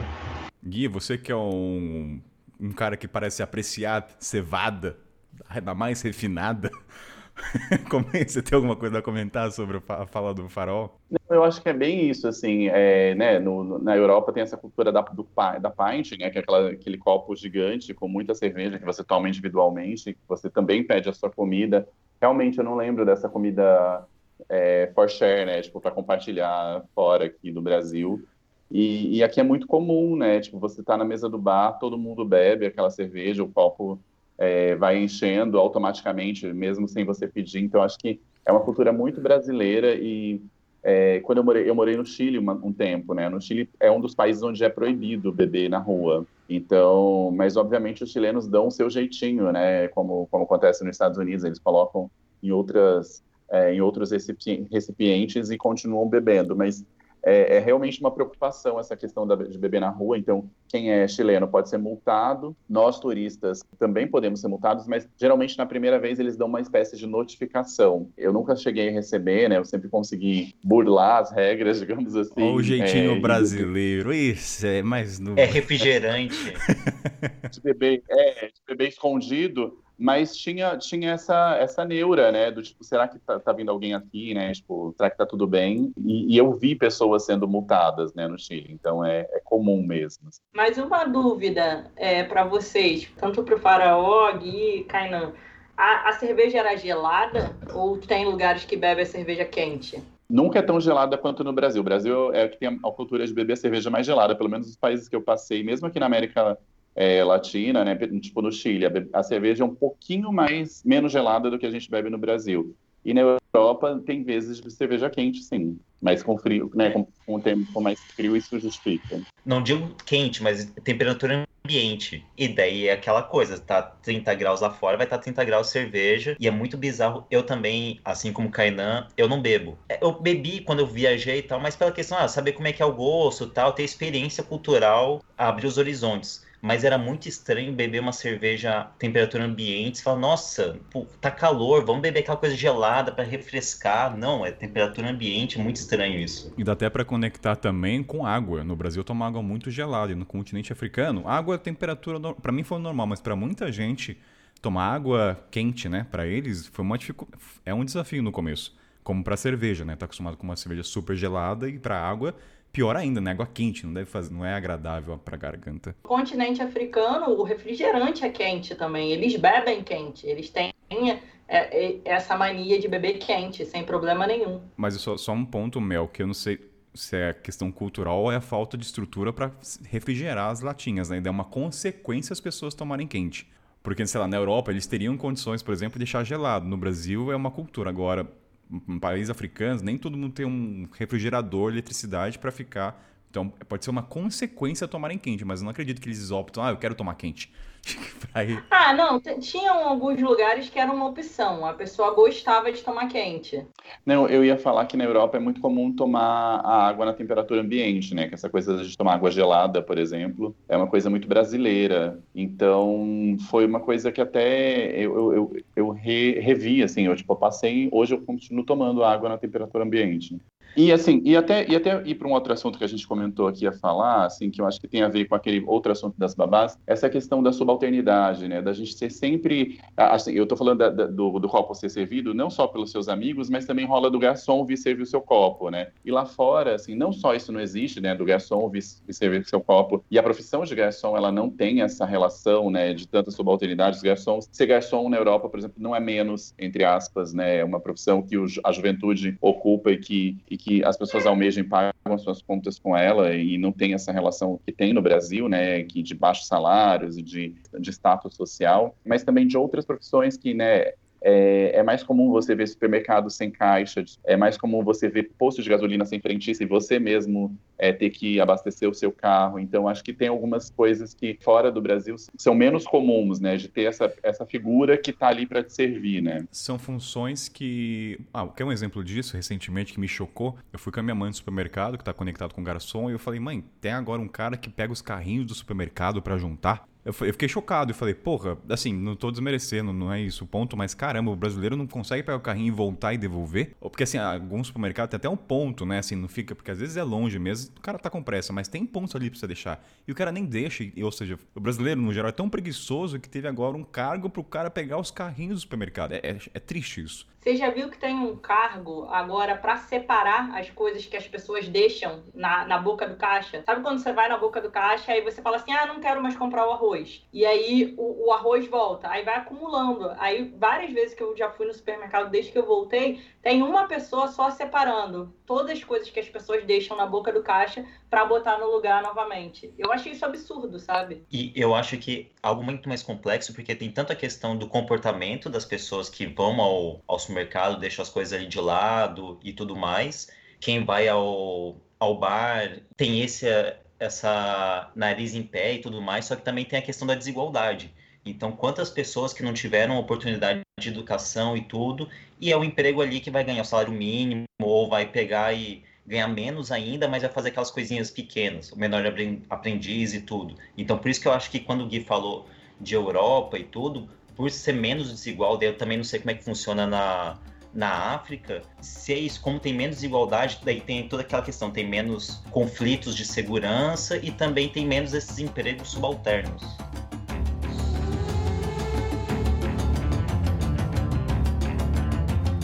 Como é que é um evento de um enterro? Vocês que foram em outros lugares. A diferença que eu vi muito clara é que em alguns países o enterro é uma celebração, né? Eu fui, eu estava na Tailândia, um, um dos chefes de estado lá tinha morrido e era uma celebração. Eles estavam dando comida de graça na rua. Eu lembro que foi uma das comidas mais apimentadas que eu comi na vida e todo mundo estava indo participar. Então acho que tem dois pontos desse enterro que eu fui. O primeiro é que todo mundo venerava o grande líder lá, então tava todo mundo parou de trabalhar, era feriado no, no, na, na, região para ir lá no enterro e, e dizer o adeus para ele. E era uma celebração, era uma festa. Eu acho que tem alguns países, no México também, a morte é celebrada. Eles não veem a morte como uma coisa ruim. E no, no continente africano, no que eu fui, eu fui na África do Sul. Eles tinham uma coisa de matar um boi e deixar o sangue do boi jorrar. E o sangue do boi passando no, no, no, Era um campo, né? Que a gente estava passando naquele campo, era como se tivesse a vida da pessoa passando ali. E na festa tinha as comidas que a pessoa gostava e as músicas que a pessoa gostava. E então era uma celebração mesmo. Que eu bonito. achei muito. É, eu achei muito diferente do que no Brasil, que tá todo mundo chorando, tá todo mundo ficar lá de madrugada, velando o corpo, uma depressão no, no, nos que eu participei era uma festa. Era celebrando a vida da pessoa. E no Brasil tem até profissionais para isso, né? Tem pessoas que são contratadas, eu não sei, não lembro o nome agora, mas tem. É no Brasil isso, né? Carpideira. Carpideira, olha Sim. só. Mas de que forma não deixa de ser uma forma de homenagear, né? Tanto no Brasil quanto fora. Só que realmente fora, pelo menos as experiências que vocês tiveram foram mais festivas. Mas sabe qual é a diferença, o Faraó? A diferença do que eu sinto nos enterros no Brasil e no continente, falando pela minha experiência, não sei das pessoas locais, as pessoas têm vontade de ir. É uma celebração, vamos comemorar a passagem dela. No Brasil, assim, é um momento triste, ninguém quer ir, é uma obrigação. Lá as pessoas vão porque vai ter comida, mas tem música. Eu fui em três. Pra não mentir, eu fui em um que não foi legal porque menina, o irmão da menina cometeu suicídio. Aí é outro contexto. Daí, assim, é enterra o corpo longe, mas dos outros que eu fui é a celebração de, tipo, a tristeza que seria para eles, pra gente, seria um cara super animado. E foi o que a Mel falou. Teve alguns. Acho que foi no Quênia que alguma pessoa da cidade morreu. É uma caravana passeata de carnaval, marchinha, tocando tambores. Eu falei, gente, o que que tá passando? Era assim, até entender que o último carro era um caixão. Eu falei, meu Deus. Então, é, eu acho legal essa diferença da celebração da morte. Eu acho que vai muito da forma que a gente encara a vida, né? E aí diz como a gente encara a morte. É, o do Gui tem que ser tudo estampa africana, né, Gui? Como é que eu... eu não sou tão importante, tão maravilhoso quanto oh. o Nelson Mandela, mas eu adoraria pessoas dançassem, que as pessoas festejassem, porque eu, eu achei super bonito. Não sei se vocês viram isso, quando Mandela morreu, as pessoas foram para frente da casa dele dançar. E eu acho essa, essa, né, essa cultura africana muito bonita. Eu sei que é um momento de tristeza, mas eu sempre falo isso para os meus amigos. Eu quero uma música do Ileaê e, e as pessoas bebem chata. Sensacional. Eu, já tá, já tá registrado aqui, gente. O amigo do Gui aí, como é que ele quer, viu? Cumprir aí o requisito. Outro ponto, Kainan, que eu acho que vale a pena a gente comentar muito das viagens é a forma que a gente come, né? A forma do alimento.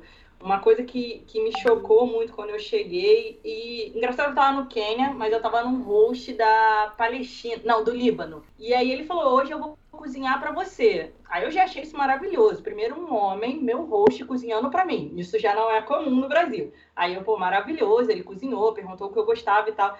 E aí depois, quando a gente foi sentar para comer, na casa tinha mesa, mas a gente não sentou na mesa, a gente sentou no chão. Ele arrumou tudo no chão para a gente comer. Eu falei, gente, mas o chão não é sujo, a gente vai comer no chão, tem certeza? Aí ele é, lá, lá no Líbano é comum a gente comer no chão. E eu achei isso maravilhoso. E ainda tem um plus, além de comer no chão, é comer com um prato era um prato sendo dividido para todo mundo. A, a, refeição era compartilhada. A gente não tem aquela individualização de esse é meu prato, essa é minha comida. Não, esse é o nosso prato, essa é a nossa refeição. E uma dúvida, para que, que servia a mesa então no dia a dia dele? A mesa servia para ele trabalhar com o computador, porque ele ah, às vezes tá. trabalhava de casa. E aí a gente só trabalhava lá no computador e passar roupa. Ele passava roupa na mesa também. Que ele era tipo um empresáriozinho no Quênia.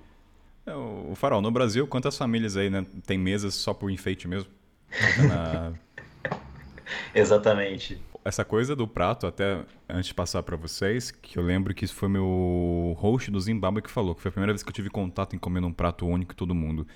Eu achava que era só uma questão de união, né? É, é também isso, mas o que mais eu gostei quando ele falou foi o seguinte: comendo um prato único com seis pessoas em volta, te obriga a você olhar o tempo que a pessoa come e respeitar o tempo de cada um. Você não pode comer cinco mãozadas em 10 segundos e o outro comer em uma.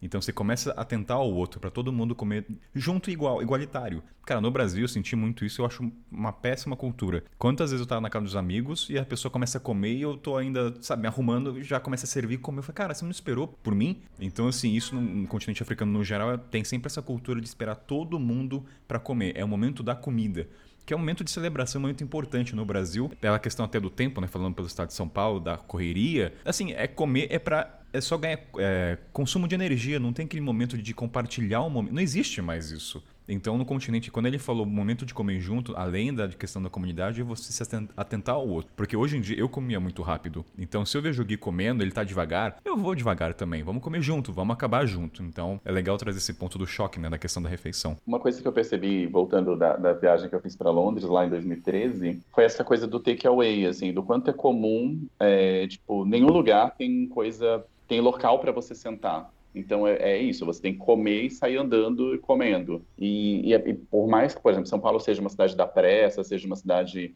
né, do, do, do caos, do, a, as pessoas ainda sentam, pelo menos, para comer, né? As pessoas ainda param. É, pelo menos, mesmo que seja 10 minutos, para elas comerem alguma coisa. Hoje está mais comum essa coisa do pegar a comida para levar, mas eu acho que tem essa coisa é, do comum. Uma outra coisa que eu percebo é a presença do guardanapo, né? É, no Brasil, tem muito guardanapo. Adoro quando o Gui traz assim elementos que eu não imaginava. O guardanapo. O guardanapo agora vai. Vamos dar o um destaque pro guardanapo aí. Vamos lá, que eu nunca tinha pensado nisso. O guardanapo tá sempre na mesa de qualquer restaurante do Brasil. Na Europa ele não vai estar tá sempre na mesa. Você talvez tenha um papel, uma folha de guardanapo, não vários à sua disposição. E no continente africano, eles vão te oferecer uma bacia com água para você lavar as mãos. Então, é, não tem guardanapo. Então, essa é a diferença básica, assim, de, de, de do comer, né? E, e, e, é muito legal essa coisa do, né, da água também, porque em muitos lugares, a Ixóvia, por exemplo, um lugar que é, é, é doutor nisso, digamos, é, é, do comer com a mão, né? É muito, e é muito, é uma outra relação quando você come com a mão, né? Para a gente tem um estranhamento inicial, mas quando você relaxa e, e se acostuma, é muito bom se lambuzar, é muito bom lamber os dedos, é muito bom é, comer dessa outra forma. Né? Quem não se lambuza não se diverte. E eu sou conectado com essa coisa do lambuzar, que vem muito com a desconstrução. Quando eu estava na África do Sul, minha família comia aquele frango com curry, mas os dedos, eu lembro assim, a desconstrução tomou um tempo para Minha mãe sempre falou: não come com a mão, sujeira, né? Vai pegar faro que gafa. Então demorou até me acostumar e saber que era prazeroso comer com a mão. Hoje eu como quase tudo com a mão. Assim, eu me sinto incomodado em usar talher. Eu me sinto muito, nada contra a Europa, mas muito europeu. E eu falo, cara, não, não gosto desse eurocentrismo aqui na minha cultura. Eu vou comer com a mão mesmo, vou me sujar e vamos lambuzar. E dane-se. Minha entendeu? casa, minhas regras. É, não, fun não funciona porque o pessoal quer usar papel higiênico ainda, tá, Wesley? Farol. Então, assim, não rola, entendeu? Minha casa, minhas regras. Ainda, eu, eu ainda tô tentando lutar contra papel para as pessoas que vêm aqui. Mas haverá um dia que tem, tem, tem, tem um balde de água, tá? Assim, eu, eu tô tentando. Não, acho que é importante falar de comer com a mão, é que no início é difícil, porque é quente pra caramba, aquela papa, eu pegava assim, até eu aprender como esfriar a papa na mão, que tem uma técnica, tá? Eu demorei, assim, queimei muito minha mão. Eu acho que vale, falando disso, de, de queimar a mão, falar do carvão também, Kainan, que você comentou. Cara, é, não sei se o Gui e o Farol viram, mas uma coisa. Acho que foi um dos choques mais que me... o olho estarreceu. Foi no Zimbábue, quando eu vi as mulheres cozinhando ali no carvão. E uma delas pega o carvão rapidamente, né, no vermelho cintilante e fica dois segundos na mão no vermelho. E eu, como uma criança querendo brincar com fogo, eu fui tentar encostar. Cara, queimei meu dedo, fiquei com o dedo enfaixado. Falei, cara, aí você começa a entender na questão da mão da mulher africana, do trabalho, da, da resistência. Eu falei, cara, que, que lindo, né? Tipo, ela consegue chacoalhar o, o carvão vermelho. Isso é um. Cara, no Brasil, assim, falando da minha mão, né? Eu não consigo nem aproximar do carvão e já quem, quem dera encostar. Então, assim, a questão da, da cozinha, todo o processo é um choque muito grande, da questão até da fumaça dentro das cozinhas e algumas africanas. Enfim, é, dá pra Vai ter um episódio só sobre comidas africanas, tá? Vai ter um episódio só para isso. Então, vamos deixar separadinho ali na, nas pautas. Não, acho que aproveitando que a gente está falando de comida e o Gui foi para a Ásia, não sei se o Faraó já foi para a Ásia também, é, que você vê a comida muito fresca lá, a, a, street food na Ásia, é tipo a fruta, é legume fresco, que aí faz um, um, legume remexido ali. E eu lembro que muita gente, mulher, quando tá na TPM, eu especificamente, eu quero comer um negócio pesado, gorduroso, fritura. E aí eu ia pra rua para comer, eu falava assim, caralho, só tem fruta, só tem legume. E eu gosto normalmente. Só que quando eu tô na minha queda hormonal da TPM, eu quero comer uma batata frita e eu não achava assim. No máximo eu achava um rolinho primavera que era de legumes e era frito. Aí eu comia. Mas geralmente na Ásia, assim, na Tailândia especificamente, Bangkok, nossa, é uma parada muito fresca e muito saudável, muito fitness. É maravilhoso, só que quando você quer um junk food, você dá uma sofrida lá. E até linkando com isso de desse choque cultural de cozinha, também reparando nas cozinhas das casas, né? Por exemplo, no Brasil é, é muito com gás, é difícil ter uma variação. Daí você vai. Só que já tem algumas cozinhas, não sei se é tão comum aqui no Brasil, mas pelo menos é na Europa, de ser aquela elétrica que daí fica vermelha ali, daí eu, eu quando fui olhar, cara, como é que eu sei que tá quente? Eu vou meter a mão para ver como é que tá, porque você tá acostumado a ver a chama. E na Ásia tem alguns lugares que também não tem cozinha na, na casa, que as pessoas têm que comer fora, daí toda uma cultura de ir para fora para se alimentar. Uma coisa que eu lembrei que eu quero dar uma aprofundada, que isso aconteceu comigo no Malau, de choque cultural, de ressignificar, foi na questão assim, o que, é o belo? Vou dar um exemplo do Malau e o porquê disso. A gente é, é metralhado por imagens de publicidade, de, de, comercial, e o quanto isso impacta a gente sem a gente perceber, isso é inconsciente. Tanto no jornalismo, a gente sabe muito bem disso. E no Malawi, pela ausência de publicidade, eu fiquei no vilarejo, praticamente todo o país, então nunca fiquei na capital. Então eu não era exposto à revista, à TV, nada. E em dado momento, assim, no vilarejo, eu comecei a olhar para as mulheres e eu não sabia o que, que era belo ou não. Foi, assim, foi muito marcante esse momento para mim. Eu falei, nossa, mas essa mulher aqui, talvez sem dente, ela é muito bonita. Eu ficava olhando e eu não sabia classificar. Então, o choque cultural que eu quero trazer é ressignificar até do belo, né? Às vezes, por exemplo, eu tô tanto no Zimbábue que agora o que era vai, o belo estereotipado brasileiro, todo mundo sabe que é loiro, olho azul, né? Mas não vamos entrar nesse mel, que é uma porcaria. E de repente você fica tanto tempo no outro país que você começa a ressignificar. Guilherme, posso usar o, a sua persona como exemplo, se me permite? Claro. Esse nariz maravilhoso que deve conquistar muita gente. Eu, eu li um blog, um texto seu que você falou desse nariz, não sei qual texto foi. É, que assim, o quanto isso. Vai, você quer discorrer sobre? Não, sim, é, é, tem, tem essa coisa do. Tipo, na minha. É, tô gaguejando aqui porque é um tema complexo para mim. Mas se não quiser falar, você fala, tá? Assim, não... Tem um problema. É, eu acho que é, essa questão dos traços negroides, né, ela é, uma, ela é uma questão no Brasil e ela é uma questão que a gente foi se resolvendo com elas, né? Então a, Mel, por exemplo, se classificou como uma mulher em transição. Uma das transições que ela fez foi a transição capilar e hoje aposto que ela se considera muito mais bonita com o cabelo natural do que ela se considerava antes quando ela tinha o cabelo alisado. E essa coisa do nariz para mim foi uma desconstrução também, né? Então assim, na minha família eu cresci ouvindo que meu nariz era feio por, por ele ser largo, por ele ser fora desse padrão euronormativo. E, e eu demorei muito tempo para me aceitar. na minha, é, demorei muito tempo, tipo, já, já pensei em fazer plástica, já pensei em, em mudar isso e e depois que eu me aceitei, hoje, hoje eu considero meu nariz normal, assim, não, não, acho ele, não acho ele feio, mas não acho ele lindo, acho ele normal. É, é lindo, é lindo, é lindo. Vamos falar que é lindo, é lindo, é lindo. É, é o meu nariz. E aí, é o nariz, ponto. É o nariz ponto, exatamente, é o nariz ponto. E aí, quando eu fui para África, para África, não, na África meu nariz era normal. É... quando eu fui para Itália, é, eu percebia que não só o nariz, quanto a minha cor e tal, ela, ela era considerada exótica, né? Então era diferente, né? Meu nariz é completamente diferente de um nariz italiano. E meu nariz é grande, mas é um grande diferente do nariz italiano, né? Então tinha essa coisa de. Foi a primeira vez que eu ouvi, por exemplo, na Itália, que meu nariz era sexy. E E aí, aí que aí virou plena mesmo. Aí o Gui sabe agora, hoje é, é hoje é. que eu vou me dar bem. Bom, temos que concordar com isso. Que nesse caso, nesse caso específico, é, bateu num outro lugar da objetificação, que é uma coisa que muitos homens negros é, vivem, né? E eu, eu, não, eu não, não sou esse, né? Não tenho esse estereótipo e tal, mas e aí bateu nesse lugar e aí eu, eu, eu, eu entendi que era um elogio, mas né, bate aquela dúvida também do repensar. Então acho que tem essa coisa da característica física. Mas eu, eu escrevi, eu tenho um livro que chama, eu sei que o Jabá é daqui a pouco, mas eu vou fazer um pré-Jabá. Não, tá? por favor. eu tenho um livro que, que chama Dias pela Estrada, que eu conto a história do, as histórias que eu passei no mochilão. E eu lembro de uma, tem uma frase que eu falo isso assim, e que eu ainda estou testando a minha beleza nesse lugar, porque é, é muito isso assim, do tipo, em determinado lugar eu sou exótico, em determinado lugar eu sou sexy, em determinado lugar eu sou feio, em determinado lugar eu sou bonito. E, é, o padrão de beleza vai mudando, né? Então tem muito isso, assim, essa coisa é, da cor da barba, né? Enfim, do, do, do tipo de gente. Por exemplo, eu, eu, tenho, eu, tenho, muito costume de usar boina. E aí, quando eu vou para África do Sul, eu sou mais um homem usando boina, porque lá muitos homens usam boina. Então, é interessante perceber o quanto é, você é diferente ou igual, dependendo do país que você vai. No Brasil, por exemplo, né, eu tenho pelos no peito. Então, assim, no Brasil, né, tem essa cultura da depilação. E você vai para os países árabes, eu sou mais um. Tipo assim, não tem esse olhar. E eu vou me aprofundar um pouco mais, e até na questão do ressignificar.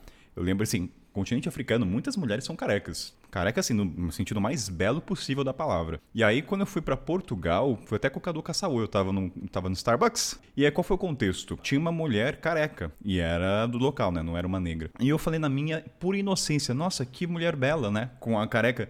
Porque eu ressignifiquei a imagem das mulheres carecas, que antes eu carregava sempre com câncer. Aí quando eu falei, ele falou, Kainan, não fala isso, cara, ela tá com câncer. Aí depois eu me toquei, nossa, é, assim, eu tinha esquecido o que carregava careca lá do ocidental, né, como câncer. Então, foi um choque positivo que a Mel trouxe no começo, né? Ele trouxe um impacto que ressignificou uma visão melhor das, das pessoas carecas. Eu não penso mais em câncer. Eu vejo, nossa, que belo, né? A ausência de cabelo ou não, mas. Então, o que, qual é. a mensagem? Qual é a mensagem, né? Em algum lugar desse país, desse mundão, você é um cara lindo, belo. Esse nariz aqui do Gui, depois você vai olhar, entrar no Instagram dele, você vai ver essa sexualidade no nariz dele. Mas brincadeiras à parte, tem muito disso, do choque, né? O quanto você é um padrão no país, mas no outro você pode ser uma pessoa encantadora, entende? O dread, do, por exemplo, do faraó, dread geralmente no continente africano é uma pessoa de confiança. Eu lembro que uma das frases que eu mais ouvi assim, cara, se você vê um cara de rastafari ou dread, pode pôr a mão no fogo. Esse cara não vai dar passar por cima, você pode Então, assim, né, o quanto esse Rastafari dele aí, pô, é credibilidade. Não, eu, eu achei muito engraçado o Guilherme falar do, do meu cabelo, porque talvez, Gui, o, o seu nariz seja um cabelo para mim. Eu ainda não me sinto bonita com cabelo, eu, eu trabalho, é, experimento milhões de cremes, que agora também tem um monte de, de creme, para eu tentar me achar bonita com cabelo. Eu tenho muita dificuldade ainda de sair com o meu cabelo solto. Normalmente ele está sempre preso. Aí eu acho muito engraçado quando a pessoa me vê de cabelo solto, ela fala assim: mudou o cabelo? Aí eu, não, é meu cabelo natural, só que ele nunca tá solto. Então, assim, hoje eu tento seguir pessoas, porque no continente meu cabelo era lindo. Porque no continente africano o meu tipo de cabelo não é normal lá. Ah, normalmente lá é um, o meu cabelo é 3B, 3C. Para quem entende de cabelo, quem está ouvindo a gente que entende de cabelo, é, esse é o meu tipo de cacho. E, e lá no, no, no, continente já é 4C, que é um cabelo mais crespo, né? É um cabelo ma mais afro. E aí todo mundo ou trança, ou anda careca, como o Kainan falou, ou usa peruca. Então eles, quando viam meu cabelo lá, eles achavam lindo. E eu ficava incomodadíssima, sabe? Eu falava assim, cara, mas meu cabelo é horrível, meu cabelo é cheio, é difícil e tal. Então acho que quando você viaja, um dos choques cultural é que o que você acha feio no seu país vai ser lindo lá no outro país, você vai ser maravilhosa lá no outro país. E isso não só de beleza, também de cor. Eu, eu não me entendia como pessoa preta quando eu estava no Brasil, mas assim que eu cheguei na África do Sul, a primeira coisa que me falaram foi: você é preta, você tem dúvidas ainda? Você ainda está na dúvida? Você é preta, olha o tamanho da sua boca, sabe? A outra coisa da. A, vocês falaram do nariz do guia, a minha boca é grande pra caramba, eu não uso batom, de jeito nenhum porque vai aumentar muito a minha boca. E lá fora eles falavam assim, pô, você tem dúvidas se é preta? Me disse, você é preta, tá, tá, tá, na sua, tá na sua cara, como assim? Tá na sua Nossa, cara, olha o tamanho da sua boca. Mesmo quando eu tava com o cabelo alisado, que no início da, da viagem ainda tava alisado, eles falavam assim, pô, você é preta, você é latina. Eles só me chamavam de latina na África do Sul. Então, assim, você vai mudando muito a percepção sobre si mesmo, sabe? Da questão da peruca é importante falar, Mel, que é até a questão do padrão de beleza, né? Quando eu cheguei lá, vi aquelas perucas. Pra, vamos descrever aqui melhor, né?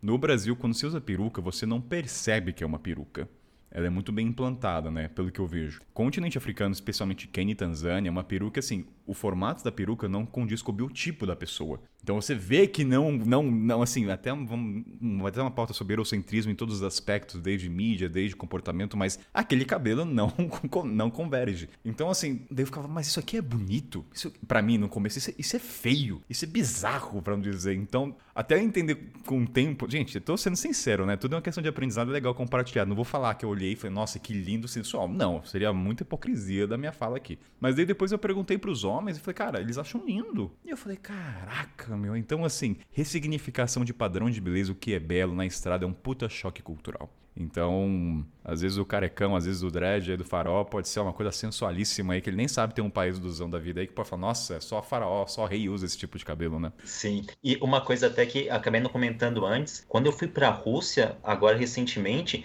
as pessoas ficavam me olhando muito e eu vi algumas pessoas de dread e eram todas mulheres que tinham dread. Eu não vi um, acho que eu só vi um homem de dread e eu falei, cara, mas no Brasil é tão comum você ver na rua. No Brasil não, em São Paulo, no centro de São Paulo, é tão comum você ver pessoas de dread, porque você vai para Campo Grande, nossa, você é o ET lá. E é muito isso, como você falou, você vai para outro lugar, você ressignifica tudo, você sai da sua bolha, da sua caixinha. Tem um exemplo, Mushirek, que já participou, quem já ouve podcast sabe quem que é. Ele, ele não falou isso no podcast, mas ele comentou um dia comigo, que vai estar até na pauta, né, com o Gui, vai ter uma pauta sobre os negros na bancada, até dando spoiler, mas ele falou que ainda teve um dia que eu tava no Quênia, ele fez trança no cabelo, não sei qual tipo de trança, tá? Não me pergunte. Mas todo mundo olhava para ele e dava risada. Falou, Kainan, depois eu descobri que a trança que eu fiz era pra mulher. E ele, assim, negro, ele passava como local. Então, assim, curioso, né? Quanto um formato, um, um estilo de cabelo ressignifica totalmente a percepção da sociedade em relação ao Nicolas. Então. Ó, oh, Kainan, vou falar rapidinho das, das perucas. Tem um filme no Netflix que é da África do Sul que se chama Solteiramente. Lá você vai ver o estilo de peruca que estamos falando. Você, ouvinte, assiste esse filme. Primeiro que o filme é super engraçado. Segundo que você vai ver as perucas e o estilão sul-africano. Eu ia citar exatamente esse filme, é super interessante. E o choque contrário é verdadeiro também, falando sobre essa coisa do cabelo. Tem um lugar em São Paulo que eu frequento, que é um lugar muito africano, que é, chama Le Petit Village, que é, uma, é um reduto africano que, é, de happy hour e tal. E aí, antes da pandemia, eu fui com uma amiga e ela tem o cabelo crespo, natural. E aí as mulheres ficavam olhando para ela com uma cara do tipo, ninguém usa esse cabelo, você não tem dinheiro para comprar uma peruca? Era mais ou menos essa cara, assim, de tipo...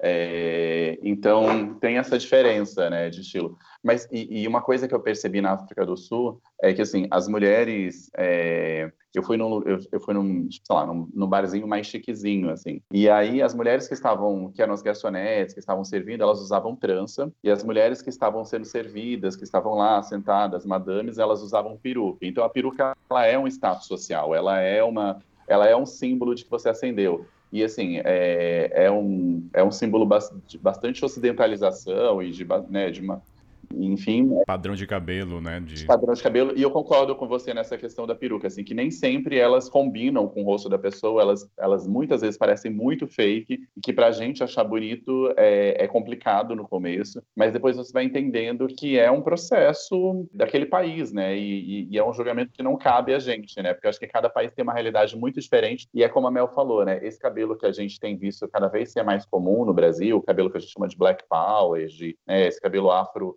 mais cheio, ele não é ele não é possível muitas vezes no continente africano porque as pessoas têm um cabelo muito crespo. Então, em salões da África do Sul, esse tipo de cabelo, que seria o cabelo da Mel, por exemplo, é chamado de Brazilian hair. Então, se você quiser comprar uma peruca que é a Brazilian Hair, você vai comprar uma peruca parecida com o da Mel. Depois vocês olhem como é o cabelo da Mel lá no Instagram. E as mulheres africanas não vão conseguir ter esse tipo de cabelo, a não ser que elas usem uma peruca. Não, e o mais engraçado, você tocou no Brazilian Hair, é que todo mundo me pediu o meu cabelo. Deixa eu cortar seu cabelo para fazer minha, minha, extensão. Só que eles não, não, não, tinham a noção que as extensões lá eram cabelos fakes, não eram cabelos naturais. O Brazilian Hair que eles usam em extensão lá é um cabelo fabricado, é de uma indústria que faz um plástico que é muito semelhante ao Brazilian Hair, só que não é cabelo natural, entendeu? Convenhamos, seria caro para um dedéu também, não, né? Não, um cabelo. tem peruca de cabelo natural, mas que é caríssimo e eu, eu não sei lá na África do Sul, mas aqui no Brasil a gente usa muito para pessoas que têm câncer. Aí é um cabelo natural são pessoas que doam e faz a peruca. Mas quando você compra assim em excesso, lá na África do Sul era isso, você ia na loja e tinha um Brazilian Hair para fazer extensão. Era um cabelo fabricado, um cabelo fake. Só que as pessoas não tinham essa separação. Então toda vez que eu falava que era do Brasil, a mulher, vamos cortar teu cabelo, vamos cortar teu cabelo pra eu botar no meu cabelo e tal, tal, tal. Eu não, esse cabelo é fake, enfim.